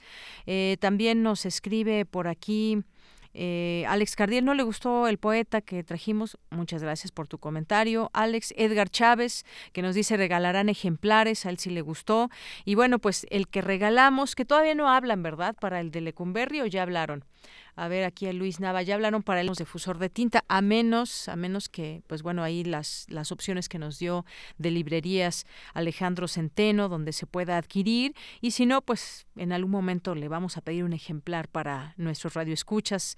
Eh, nos escribe por aquí Fundación Colmex, Alex Cardiel que dice, me pusieron muy de buenas el pedacito de canciones que pusieron Tiburón y los Rolling Stones, que también está una canción de los Rolling que estaba en las efemérides de mi compañero Javier Montoya, que fue la de simpatía con el diablo, si no me, si no me equivoco. Gracias, Tere Vega también. Paloma G. Guzmán, Felipe Cervera, eh, Dime Petit, eh, ¿quién más por aquí? Alex Fox Troc también aquí presente, R. Guillermo, Editorial Enequén, también que siempre nos está escuchando, muchas gracias, Tania, Alex Ardel que nos dice buenas tardes desde las hermosas calles del centro de Tlalpan. Les saludo con el gusto de siempre. Atento como casi todos los días al noticiero. Va un fuerte abrazo para todo el equipo que hace posible el noticiero. Pues muchísimas gracias Alex Cardiel por estos saludos Eugenito, P. Galán de Barrio, R. Guillermo y bueno, pues todas las personas que aquí vayan sumándose. Margeven, pues los leemos y estamos pues muy gustosos de que estén por aquí con nosotros en esta sintonía. Ocelotul Nahui dice, eh, yo también en vez de estar preparando las nochebuenas para el cumple de Huitzilopochtli, las estoy escuchando desde la oficina. Pues muchísimas gracias también, Ocelotl, que nos estás escuchando. Te mandamos un abrazo y ojalá que pues nos sigas escuchando hoy y siempre. Muchas gracias. Bueno, pues ahora tenemos también un boleto doble. Ahora sí nuestros amigos de Twitter fueron los fueron los ganones y tenemos un boleto doble para eh, quiero volverme supernova. Lejos de la comedia kitsch que el póster promete, Quiero volverme supernova es un doloroso y genial estudio sobre el lado oscuro de la fama y sus repercusiones. Como mucho del trabajo de José Razúñiga, dramaturgo, Supernova hace inminente uso de un humor irreverente que durante gran parte de la obra te tiene riendo a carcajadas, pero que sabe en qué momento detenerse y dar estocadas para dar sentido a una historia que va mucho más allá de un chiste y una crítica superficial a la necesidad de atención del estrellato y la forma en la que el foco de la fama termina por afectar a los que no saben cómo lidiar con él, especialmente los que la recibieron cuando aún eran muy pequeños. Pero se convierte en un retrato de las obsesiones y los mecanismos de defensa que cualquiera como seres humanos construimos para poder seguir adelante pese a lo que la vida nos tire encima. Es una de las críticas en torno a Quiero volverme supernova. Supernova se presenta en el Teatro Milán. Mañana a las ocho y media tenemos un pase doble para quien nos llame por teléfono al 5536 43 39. Bien, pues son las 2 de la tarde con 12 minutos y vamos a continuar con la información. Con técnicas electroquímicas para evaluar y restaurar las películas dañadas de la estatua del rey Carlos IV de España, especialistas de la UNAM contribuyeron al rescate de este monumento histórico conocido como El Caballito. Es mi compañero Javier Montoya quien nos tiene esta información. Adelante. Hola Deyanira, muy buenas tardes. Con equipo lo suficientemente sensible y después de evaluar los daños ocasionados por trabajos inadecuados de mantenimiento, los expertos del Laboratorio de Corrosión del Departamento de Ingeniería Metalúrgica de la Facultad de Química utilizaron técnicas electroquímicas para restaurar la pieza, con lo que ese grupo de expertos contribuyó a la rehabilitación de la estatua, explica Francisco Javier Rodríguez Gómez, jefe del Departamento de Ingeniería Metalúrgica. Escuchemos qué hallazgos se encontraron en la estatua del caballito por parte del jefe del Departamento de Ingeniería Metalúrgica de la Facultad de Química. Capas que creíamos que íbamos a encontrar no aparecieron, lo cual nos sorprendió a todos. Y en cambio aparecieron cosas preciosas que no sabíamos. Por ejemplo, apareció una capa pictórica en una amplia parte del caballito de la escultura que hubo que conservar porque era una película muy antigua, es prácticamente original. El especialista también nos habla sobre la conservación de la estatua. Escuchemos. Cuando después se decidió la técnica de conservación, hicimos evaluaciones también en laboratorio y también in situ, evaluaciones electroquímicas del estado de la superficie, de cómo quedaba ya protegido. El verdadero reto para proteger la escultura, ejemplo del arte barroco mexicano, creada en 1803 por el arquitecto y escultor Manuel Tolsá, fue aplicar un material compatible con la capa pictórica que encontraron. Se hicieron muchos estudios de campo y de laboratorio, y con ello se espera que la estatua se encuentre en buenas condiciones por muchos años más. Hasta aquí mi reporte de Yanira. Muy buenas tardes. Muchas gracias, Javier Montoya, por esta información. Y continuamos ahora con Cristina Godínez. La UNAM ofrece diversas actividades culturales durante el periodo de vacaciones de invierno. Adelante, Cristina.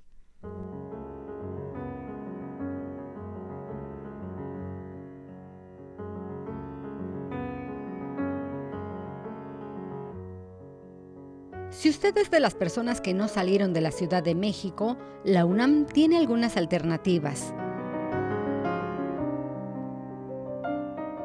Por ejemplo, visitar las exposiciones del Museo Universitario Arte Contemporáneo en Ciudad Universitaria. Estas son Diseño como Segunda Naturaleza, Saja Jadio Architects, Estética y Política en México 2012-2018, Temporal, Arte sin tutela, Salón Independiente en México 1968-1971, Una mirada contra historia de los 70 en México y Gráfica del 68, Imágenes rotundas.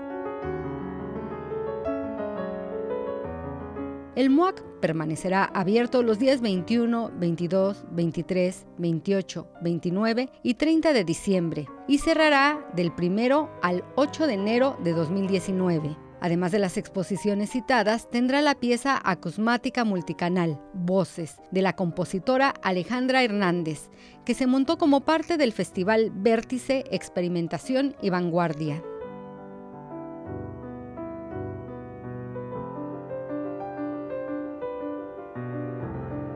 Por otra parte, en el Museo Universitario del Chopo continúan las exposiciones Las Superocheras, que muestra 30 filmes en formato Super 8 y Operación Peine y Tijera, los largos años 60 en la Ciudad de México, que refleja un periodo en el que el arte creó imaginarios en torno a la vida moderna. El museo abrirá de 11.30 a 19 horas de miércoles a domingo durante todo el periodo vacacional.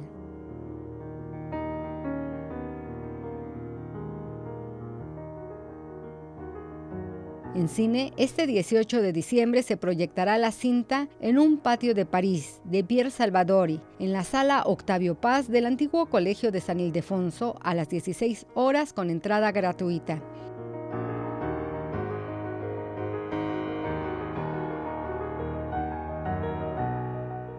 También en San Ildefonso se ofrecerá el taller Luces Barrocas, el cual busca que los participantes elaboren un farol inspirado en los motivos neobarrocos del anfiteatro Simón Bolívar, utilizando placas de cartón suajado, y se llevará a cabo el sábado 22 de diciembre de las 11 horas a las 16 horas.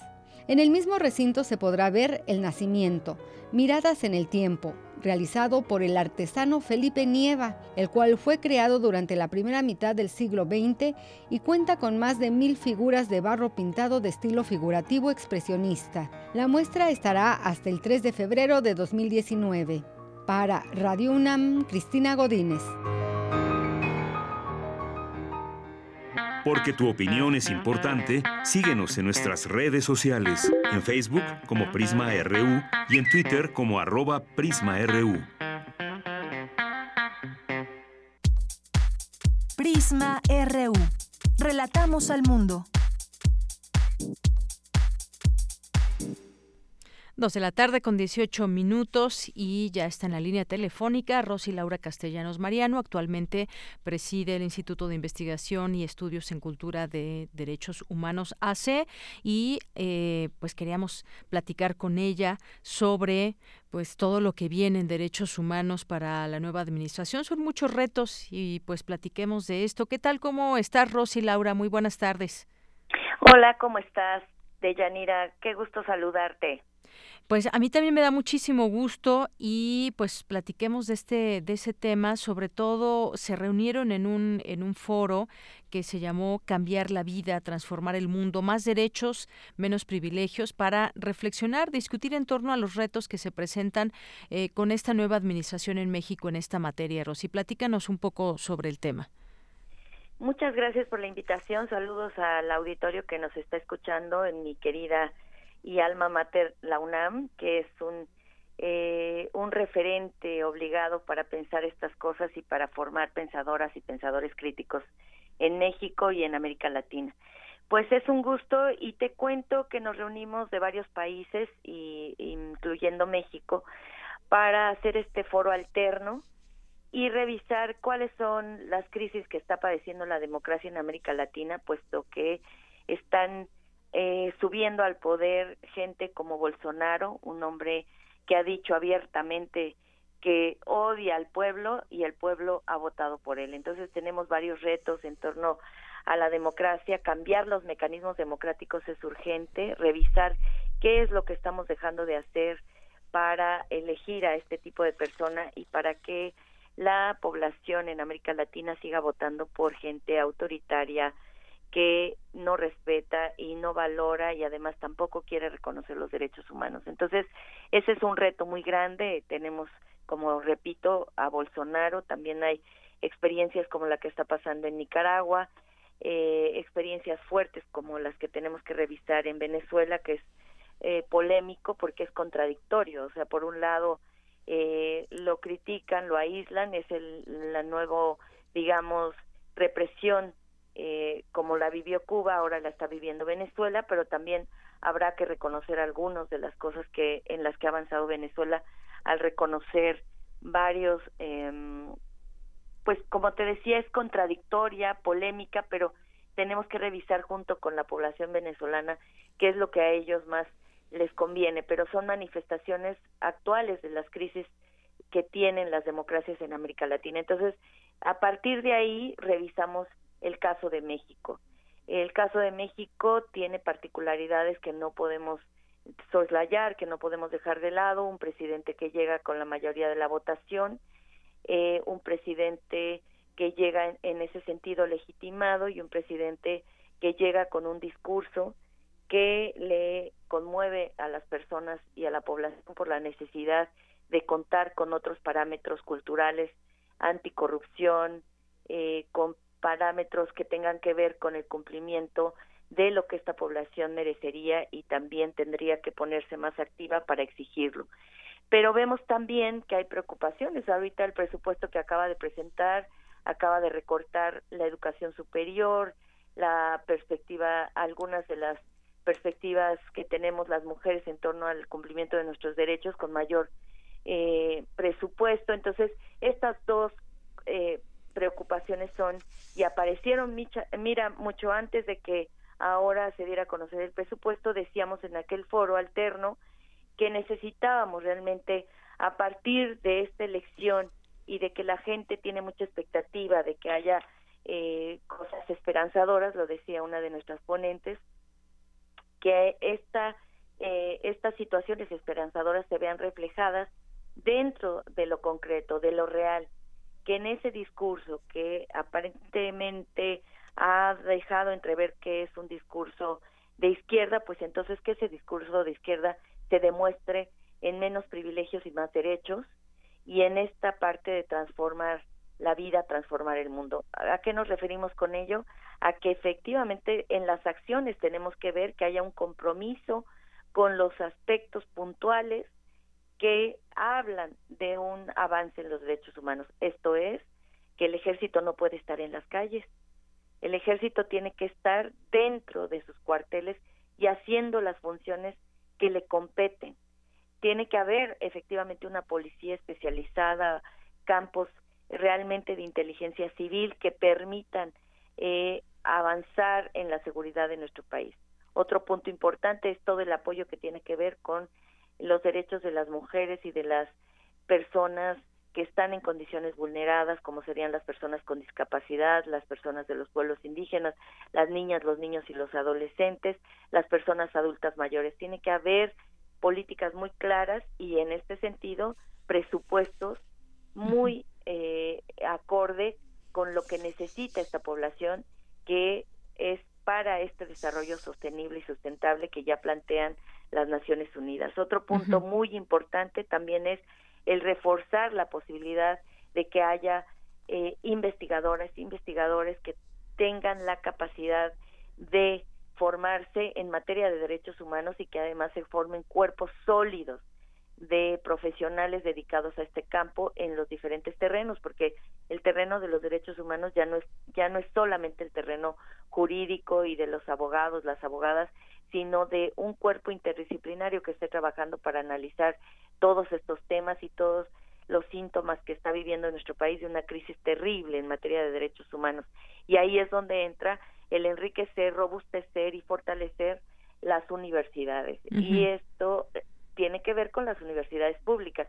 Y un tema muy importante, que no haya injerencia eh, del Ejecutivo en todas estas partes que tienen que ver con el acceso y el cumplimiento a la justicia, sino solo para fortalecer el sistema de justicia en nuestro país, pero no para decidir quiénes serán los que nos tienen que representar en temas, por ejemplo, tan delicados como un fiscal que necesitamos urgentemente en materia de derechos humanos. Entonces hay muchos temas que se trataron y que fueron sumamente eh, puntuales en ese foro alterno. Claro, que es, y que esa es justamente la idea, esto último que decías, que pues cada, cada poder tenga su propia autonomía y su posibilidad de, de decidir lo que le corresponda en este sentido conforme a la ley. Hablabas primero de este ámbito mundial que pues obviamente genera muchas eh, veces preocupación por el tema de los derechos humanos.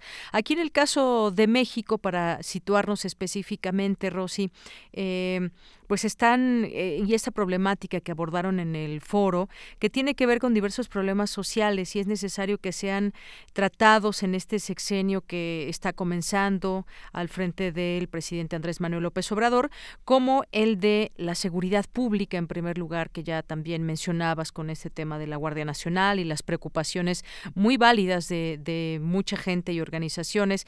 Está otro tema que pues no nos ha dejado desde los últimos años, que es el problema y el tema del feminicidio, sobre todo también eh, pues cuando sucede el asesinato de una mujer que queda en la impunidad muchas veces y eso es también algo muy preocupante. Por supuesto, pues adelantarnos y hacer una eh, cultura de prevención y de cuidarnos entre nosotras, pero bueno, ya que el delito está cometido, pues el que queda en la impunidad eh, deja mucho más triste esa parte de, del problema. Está también el tema de la migración, desplazamientos internos forzados, desapariciones y discriminación, todo ello ligado a los derechos humanos. ¿Cómo es que le debemos hacer para eh, migrar, digamos, hacia una cultura de los derechos humanos vista también desde la sociedad, no solamente desde la autoridad?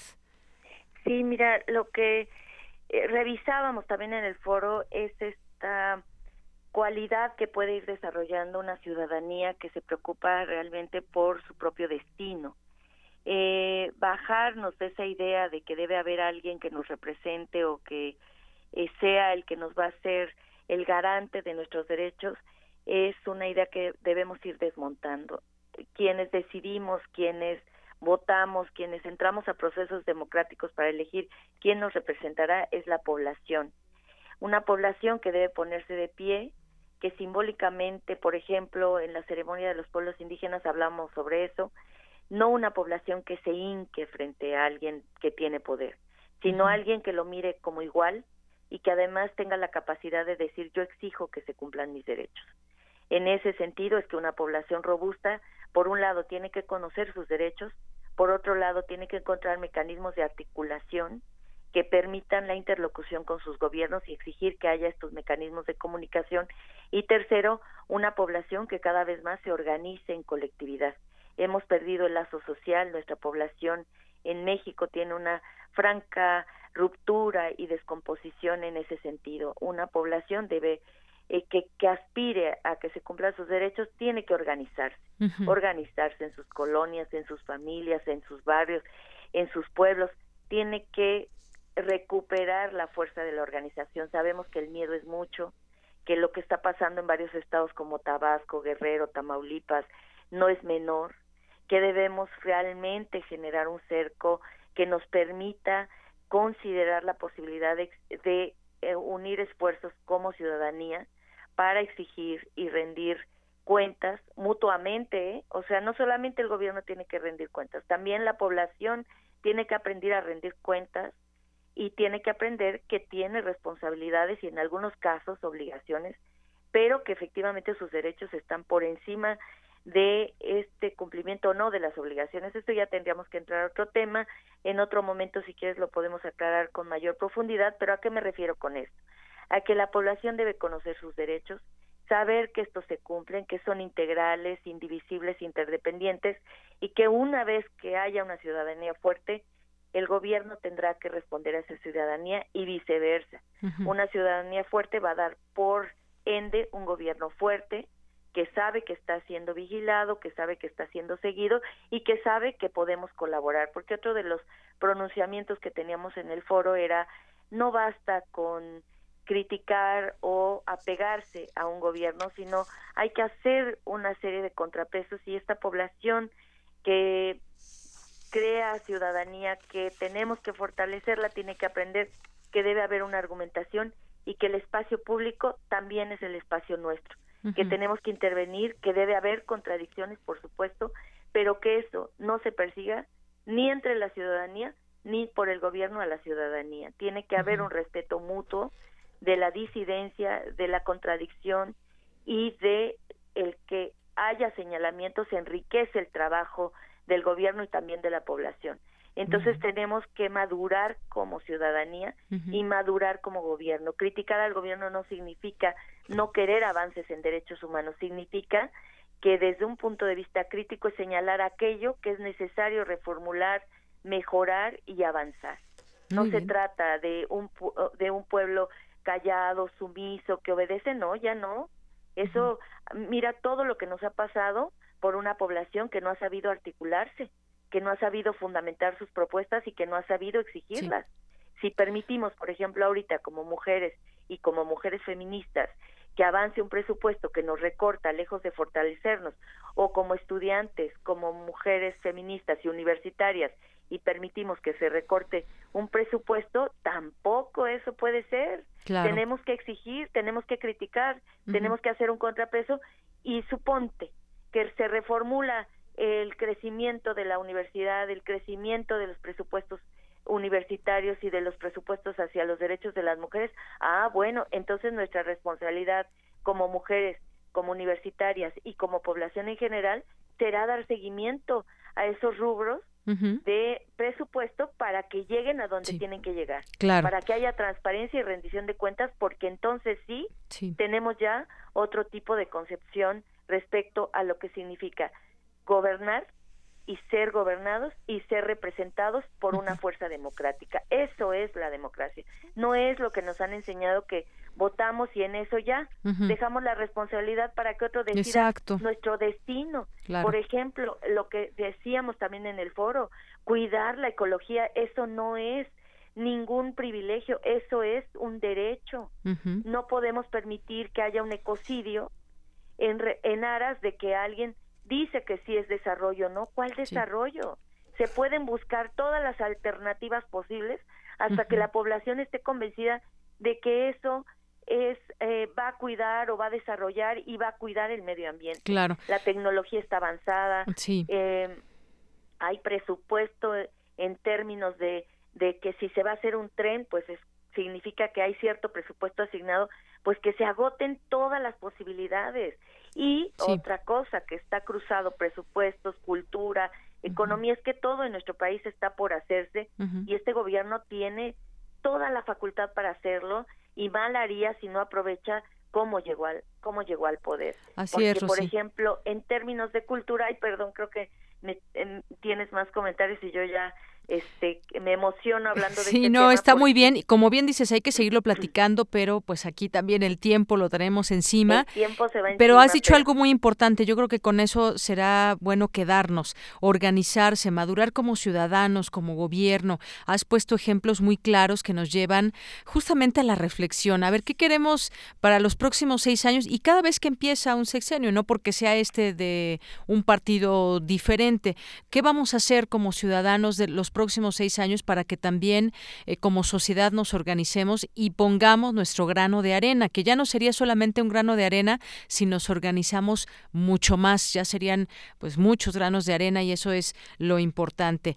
Eh, como, como sociedad tendremos que ver y reflexionar, a ver, hagamos este ejercicio, usted que nos está escuchando, eh, cómo vamos a generar una mejor forma de vida para los siguientes seis años en nuestro país, cómo nos vamos a comportar desde nuestro trabajo, desde nuestra familia, como sociedad. Quedémonos con esto, que nos quedamos con esto, Rosy, y como bien dices, sigamos platicando ese tema, que va a haber mucho de qué platicar y de qué analizar, si te parece bien. Me parece muy bien porque algo que nos preocupa es que estos derechos se vean reflejados en la vida cotidiana y se vean reflejados en la vida nacional. Es decir, nos alimentamos mutuamente. Todos los mensajes eh, son tienen una carga simbólica y también real que llega a la población y viceversa. O sea, una población que en la vida cotidiana no respeta, no cuida a las niñas, los niños, los adolescentes, las personas adultas mayores, los animales, los animales de compañía, la naturaleza, quiere decir que tampoco Ah, sabe mucho de cómo darse a respetar en términos nacionales, porque en términos nacionales la política de gobierno tiene que ir en este sentido, una política que cumpla con los derechos humanos, que tenga una perspectiva y un horizonte desde ahí para que pueda impactar en la vida cotidiana y viceversa. Pues nos mantenemos en eso, Rosy pues seguimos en contacto. Ha sido un gusto y este tiempo se fue rapidísimo. Se fue muy rápido. Estamos en Cultura DH, nos pueden visitar en www.culturadh.org o nos pueden escribir a, a eh, gmail.com para ponernos en contacto y quien nos diga queremos aprender de nuestros derechos, estamos para ello. Claro. Este es un campo que, que nos apasiona y que podemos compartirles esta pasión para que también los defiendan en la vida cotidiana. Claro que sí. Pues muchísimas gracias, Rosy Laura Castellanos. Muchas gracias a ti. Gusto en saludarte y espero que sigamos en contacto. Claro Un abrazo que sí. para ti, mis mejores deseos para ti y para todo el público que nos escucha. Que haya una población eh, robusta, fuerte, que exija sus derechos en este 2019. Claro que sí, Rosy. Un abrazo. Igualmente un abrazo. Hasta pronto. Hasta luego. Muy buenas tardes, Rosy Laura Castellanos, directora, presi- preside el Instituto de Investigación y Estudios en Cultura de Derechos Humanos AC. Y rápidamente les digo quién se ganaron los boletos para ver eh, Supernova. Ay, me falta, eh, es, ¿cómo se llama? Completo el nombre, se me fue ahorita. Es... Ay, se me fue. Quisiera ser. Quiero volverme supernova. Bueno, los ganadores son por Twitter Óscar Jesús Piñanájera, Jorge Tacuba García, Manuel Torices Cervantes, Manuel García Orozco, Marco Antonio Medina Castañeda, Víctor Manuel Guerrero López, Cintia Aguilar Flores.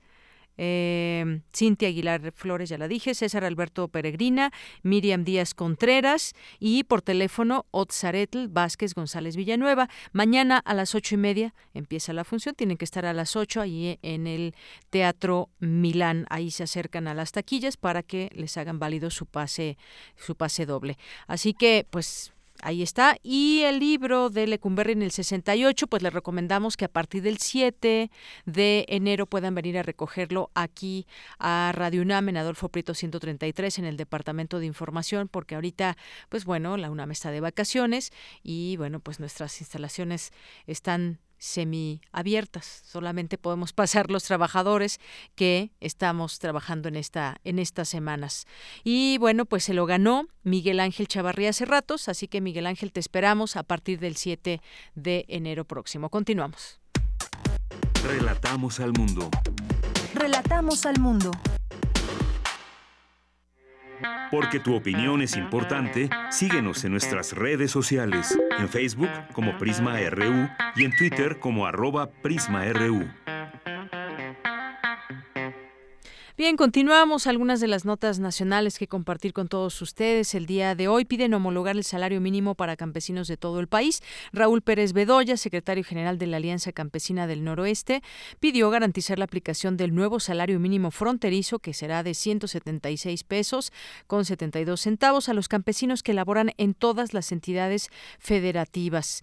Por otra parte, la Comisión de Hacienda, de Hacienda avala en lo general la ley de ingresos.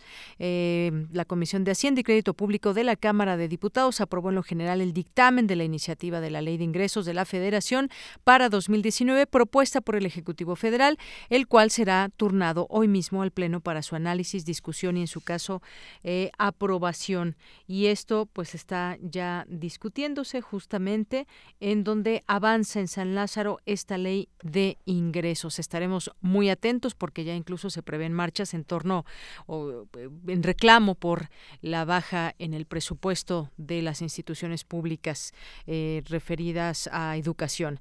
López Obrador dice que el salario superará salario mínimo, la inflación durante el sexenio, a lo largo del sexenio el incremento anual del salario mínimo superará siempre al índice de eh, la inflación en un intento de recuperar el poder adquisitivo de los trabajadores, es lo que asegura el presidente. Invierten mexicanos, decíamos hace rato en el resumen, 16% de su aguinaldo en alcohol, ¿sí? ¿Será? Los mexicanos superan a los polacos, australianos e ingleses en la compra de bebidas alcohólicas durante los últimos días del año, ya que destinan 16% de su aguinaldo para tal fin, de acuerdo con la novena edición del Barómetro Internacional, encuesta aplicada por el Grupo Internacional Ferratum en 19 países. Bueno, y quienes no reciben aguinaldo, ¿qué? Pues no pueden gastarlo, ¿verdad? Rodrigo, ¿en qué gastamos si no vamos a tener un aguinaldo, no? Bueno, pues no todos, no todos. Aeropuerto de Santa Lucía seguirá prestando tareas militares dice Luis Sandoval en un discurso que dio a mandos en el campo militar de la decimotercera zona militar en Tepic, el secretario de la Defensa Nacional. Eh, también, bueno, se insiste en este tema de la Guardia Nacional que no significa militar, militarizar el país. Esto desde la perspectiva de Alfonso Durazo, que es el secretario de Seguridad y Protección Ciudadana, no así en muchos otros rubros. Y ahora también declara que si el Congreso no avala a la Guardia Nacional, militares volverán a los cuarteles. Bueno, pues vamos a ver qué, qué sucede. Y una nota, una nota importante y triste a la vez cuando se acaban nuestras abejas. Si las abejas desaparecen, sería cuestión de un par de años para que la humanidad se acabe, comentó el apicultor Alfonso eh, Cestelos, pues la frase del científico Albert Einstein es una amenaza latente ante la caída poblacional que vive este insecto a nivel mundial. La abeja es capaz de polinizar tres cuartos de todas las plantas del mundo, lo que representa de manera directa el 80% de lo que una persona consume al día labor que si fuese pagada costaría al año 152 billones de euros a la economía mundial,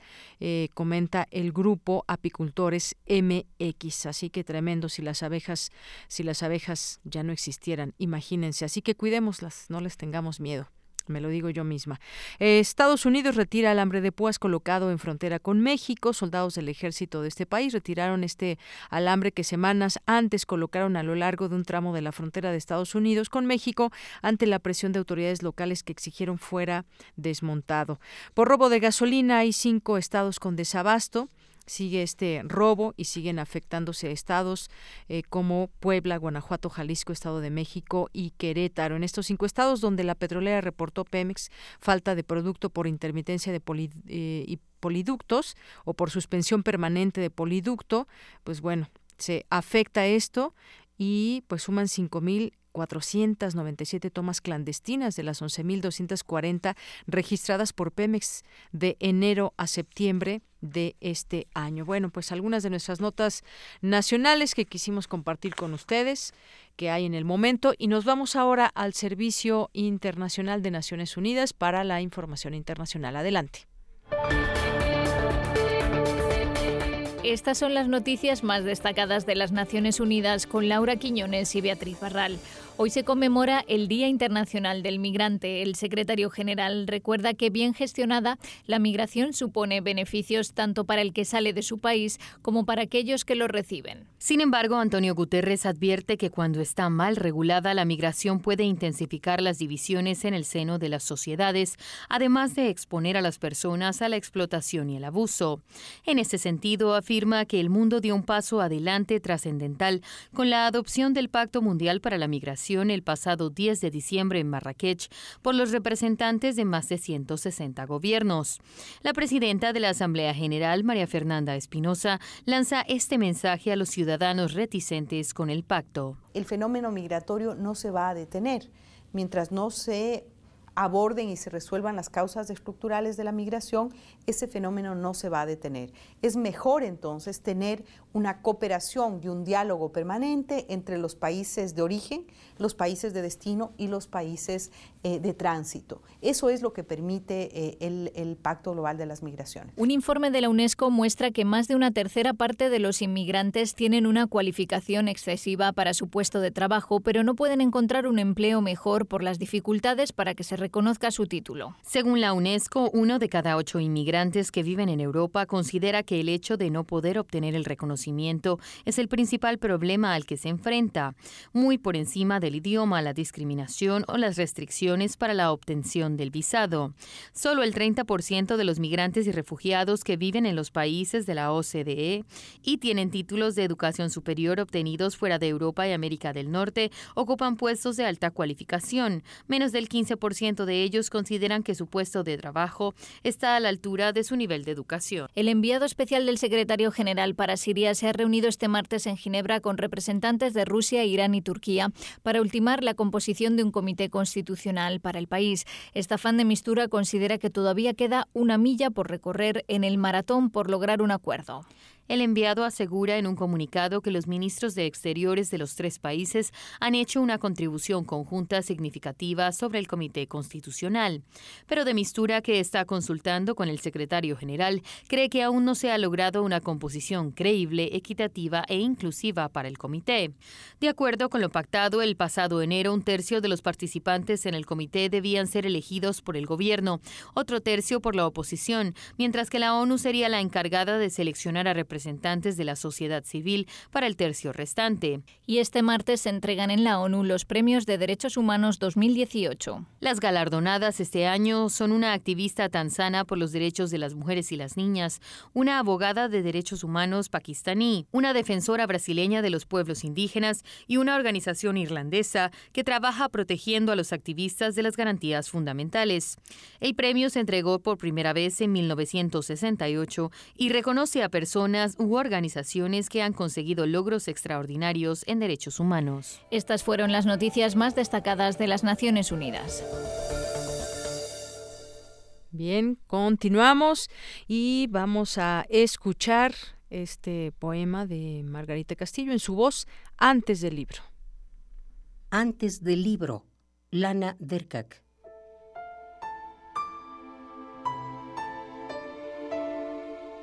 Antes del libro, la serpiente dejó su piel y el árbol engrosó. La copa desabrochó su sostén sin preguntar cómo reaccionaría San Leonardo mientras empina hacia el sol del fresco en la capilla forestal.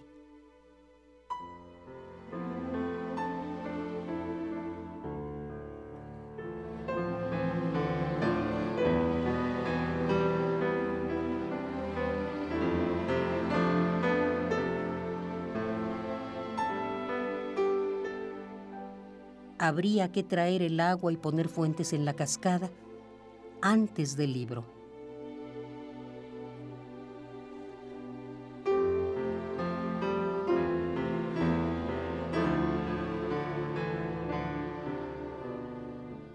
El río educó el cañón y hasta su embocadura antes del libro.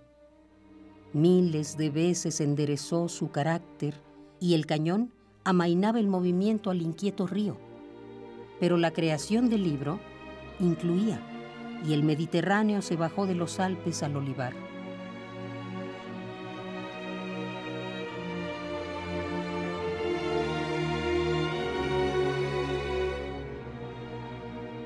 Y ya antes del libro, los pies de los árboles tenían artrosis y se hicieron más inertes de lo que son.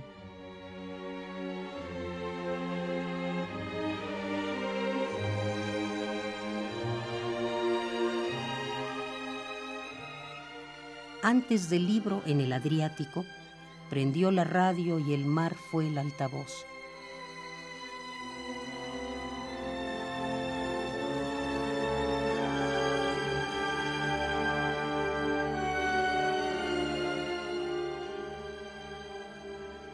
Antes del libro, en mi pueblo, la sopa preparada por mi madre hierve tan gentil y silenciosamente que ella ni siquiera la nota.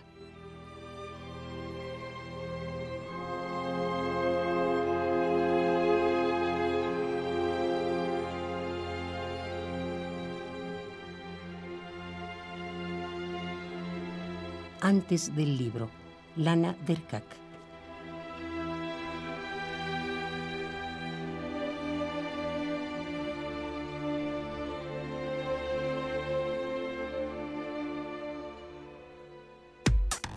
Relatamos al mundo. Relatamos al mundo.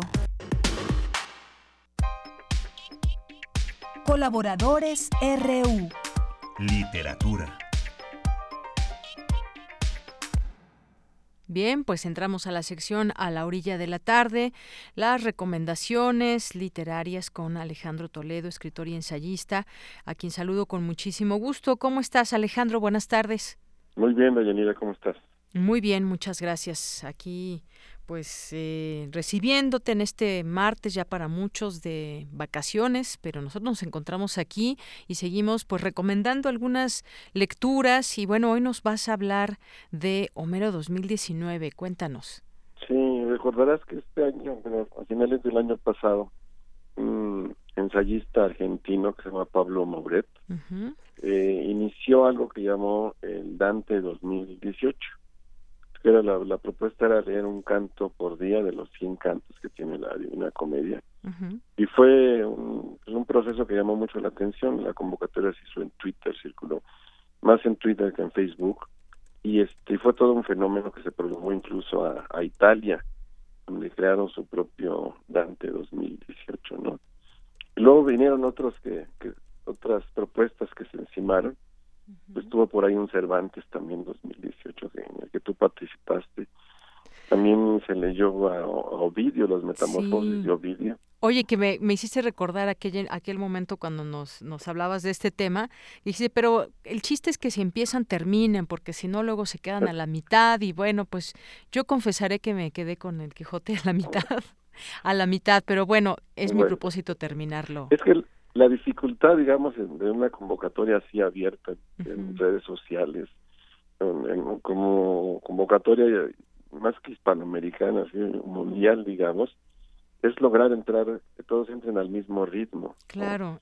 Era un capítulo por, por día en el caso del Quijote. En el caso del Quijote era un capítulo por día, ¿no? Y, que efectivamente no está tan largo, si daba tiempo, pero de pronto, pues bueno, suceden cosas, Alejandro. Sí, hay un texto de un escritor que se llama Daniel Pena, francés, que habla de los derechos del lector y uno de ellos es el derecho a no terminar un libro, entonces no tampoco debes preocuparte mucho porque el, el, el libro si se lee si se lee forzadamente termina por no por no gustarte. Claro, pierde algo, pierde pierdes las ganas incluso. Yo creo que cada libro tiene su tiempo, su momento para ser leído. Hay, hay un momento en que no que no estás con él y otro en el que puedes entrar plenamente al, al libro, ¿no? La propuesta actual de Pablo Mauret es iniciar el año con, eh, bueno, dedicar el año de 2019 a Homero. Son 24 cantos por cada libro entre la Iliada y la y la Odisea. Y él propone leerse un canto a la semana, que, es un, me parece que es un buen ritmo. Iniciando con la Iliada, 24 semanas y luego 24 semanas de, de la de la Odisea. Yo me puse a revisar mis ediciones para un poco en preparación a esto y la primera que encontré es, en estos libros verdes que editó Vasconcelos en la UNAM en 1921. Que ahí están en nuestras redes para que los vean. Nos mandaste la foto. Incluso hay una edición facsimilar que se vende en las librerías de la UNAM que es muy hermosa de, de los libros verdes como eran originalmente y que fue un gran proyecto en medio de todavía de la, de la convulsión de la Revolución Mexicana. Vasconcelos creyó en el libro como un instrumento de, de pacificación y de avance. Entonces este, imprimió estos eh, libros verdes en grandes tirajes y los hizo circular por todo el país. Llegaron a rancherías, llegaron a, a, lugares inimaginables y, y creó lectores entonces es, una colección muy muy importante y en la en la edición que, él agregó un prólogo de Andrew Lang que tiene una, unas frases que me gustaría leer como, como una parte de la invitación a esto. Dice, dice que Homero en verdad solo puede parangonarse con Shakespeare y no tiene los desmayos ocasionales ni las extravagancias y oscuridades de este. Es un poeta de oro macizo, dice de Homero, universal como la humanidad, simple como la niñez, musical a veces como el fluir de sus propios ríos, en otras ocasiones como el pesado tumbo de las ondas de su océano. Eso es lo que dice Andrew Lang en el prólogo de estas ediciones verdes de, de Vasconcelos, editadas por la, por la UNAM. Pero la UNAM también tiene una biblioteca muy importante que es la Scriptorum Grecorum eh, Romanorum Mexicana, que es una, eh, yo creo que fue una propuesta de, de Rubén Bonifaz Nuño, y él mismo eh, tradujo eh, la, la, Iliada. Eh, el poeta Rubén Bonifaz Nuño también tradujo la Eneida, que es una edición que a mí me que a mí me gusta mucho. Y este y pues eso es una de las posibles ediciones a, a llevar en este en esta propuesta de Mauret de Homero 2019, ¿no? Lo que hace Bonifaz Nuño es además es, es bilingüe, lo que es así como un doble un doble trabajo, ¿no? Porque hay de, eh, el, lo, noble de la propuesta en redes sociales es que podemos tener cualquier edición, una edición popular o una edición académica, ¿no? Como decíamos el otro día, una edición FIFI, una edición este más modesta, ¿no? Pero algunos querrán así seguir, por ejemplo, la, el verso, ¿no? Porque hay, de Homero hay versiones en prosa y versiones en, verso, ¿no? Y ahí eh, cada quien tendrá tendrá su opción. Y en, el, en la introducción de esta de la de, lo, de la Iliada de Bonifaz Nuño él, mismo dice dice pese a la erudición que ante ellos y en este aspecto parece salir sobrando la virtud de estos poemas los hace aún para el no avestado causa permanente de reflexión y aprendizaje. Además de perpetuo venero de enseñanzas en las artes literarias fuente profunda de lecciones morales para los individuos y los pueblos de todos los tiempos eso es lo que dice Bonifaz Nuño de la de la Iliada y de la Odisea, que son libros que van que van juntos, ¿no? Y están en la Grecorum Romanor, si alguien alguien puede leerlos ahí, además con credencial de estudiante y eso realmente el precio es ridículo para la calidad de la de la traducción, ¿no? Y de la y de la edición, la edición bilingüe, ¿no? Y esta propuesta a mí también me llevó a pensar en, esto que, dice Daniel Penag que nombra los derechos del lector, ¿no? Porque la lectura eh, comunitaria tiene el riesgo de quitarte un poco la individualidad y obligarte a ir con el grupo. En este caso, bueno, te lleva a grandes libros, ¿no? Pero también cada lector puede tener sus, sus ritmos propios. Entonces, Penag da 10, son 10 los derechos del lector. Uno es el derecho a no leer, no, leer no, no puede ser una obligación obligar a alguien a leer es darle la posibilidad del disfrute de la lectura, ¿no? Por ejemplo, obligar a un niño a, que lea, hay que dejarlo que él solo. Exactamente. Si lo obligas puede ser incluso, pues, sucede todo lo contrario, que tenga aversión a la lectura cuando lo, lo obligas a que tiene que leer. Incluso sería más provechoso prohibirle leer, porque de ese modo le quedará como una tentación.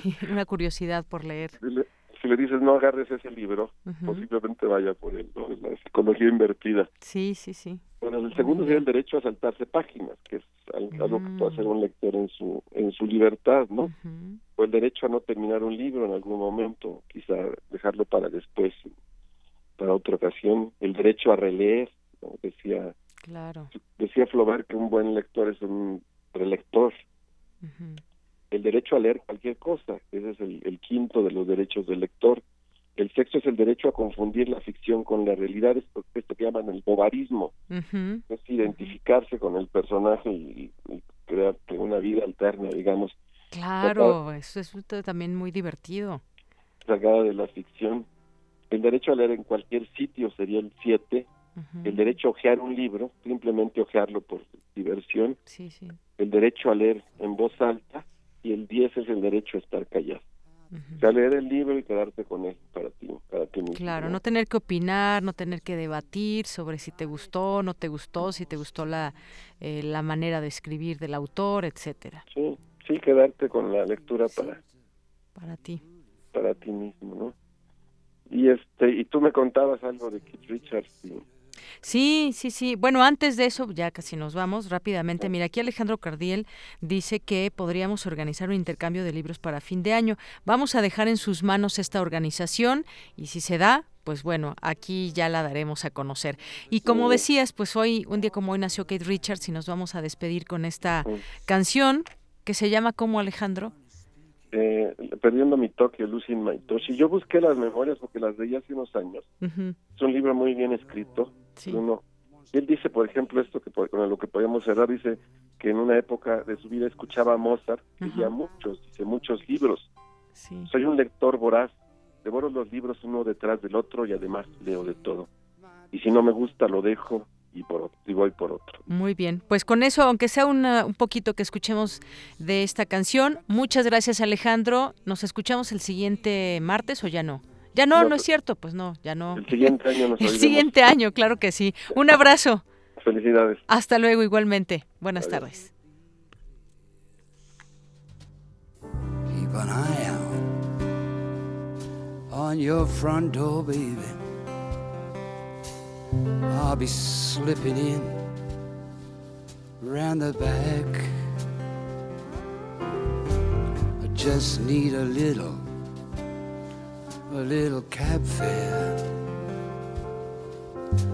And then I'll let you hit the sack.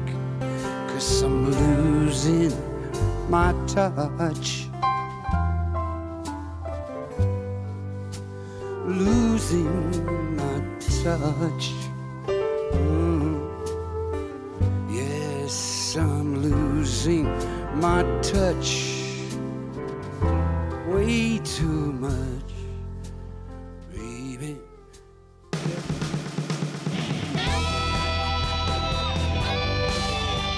Prisma RU. Relatamos al mundo.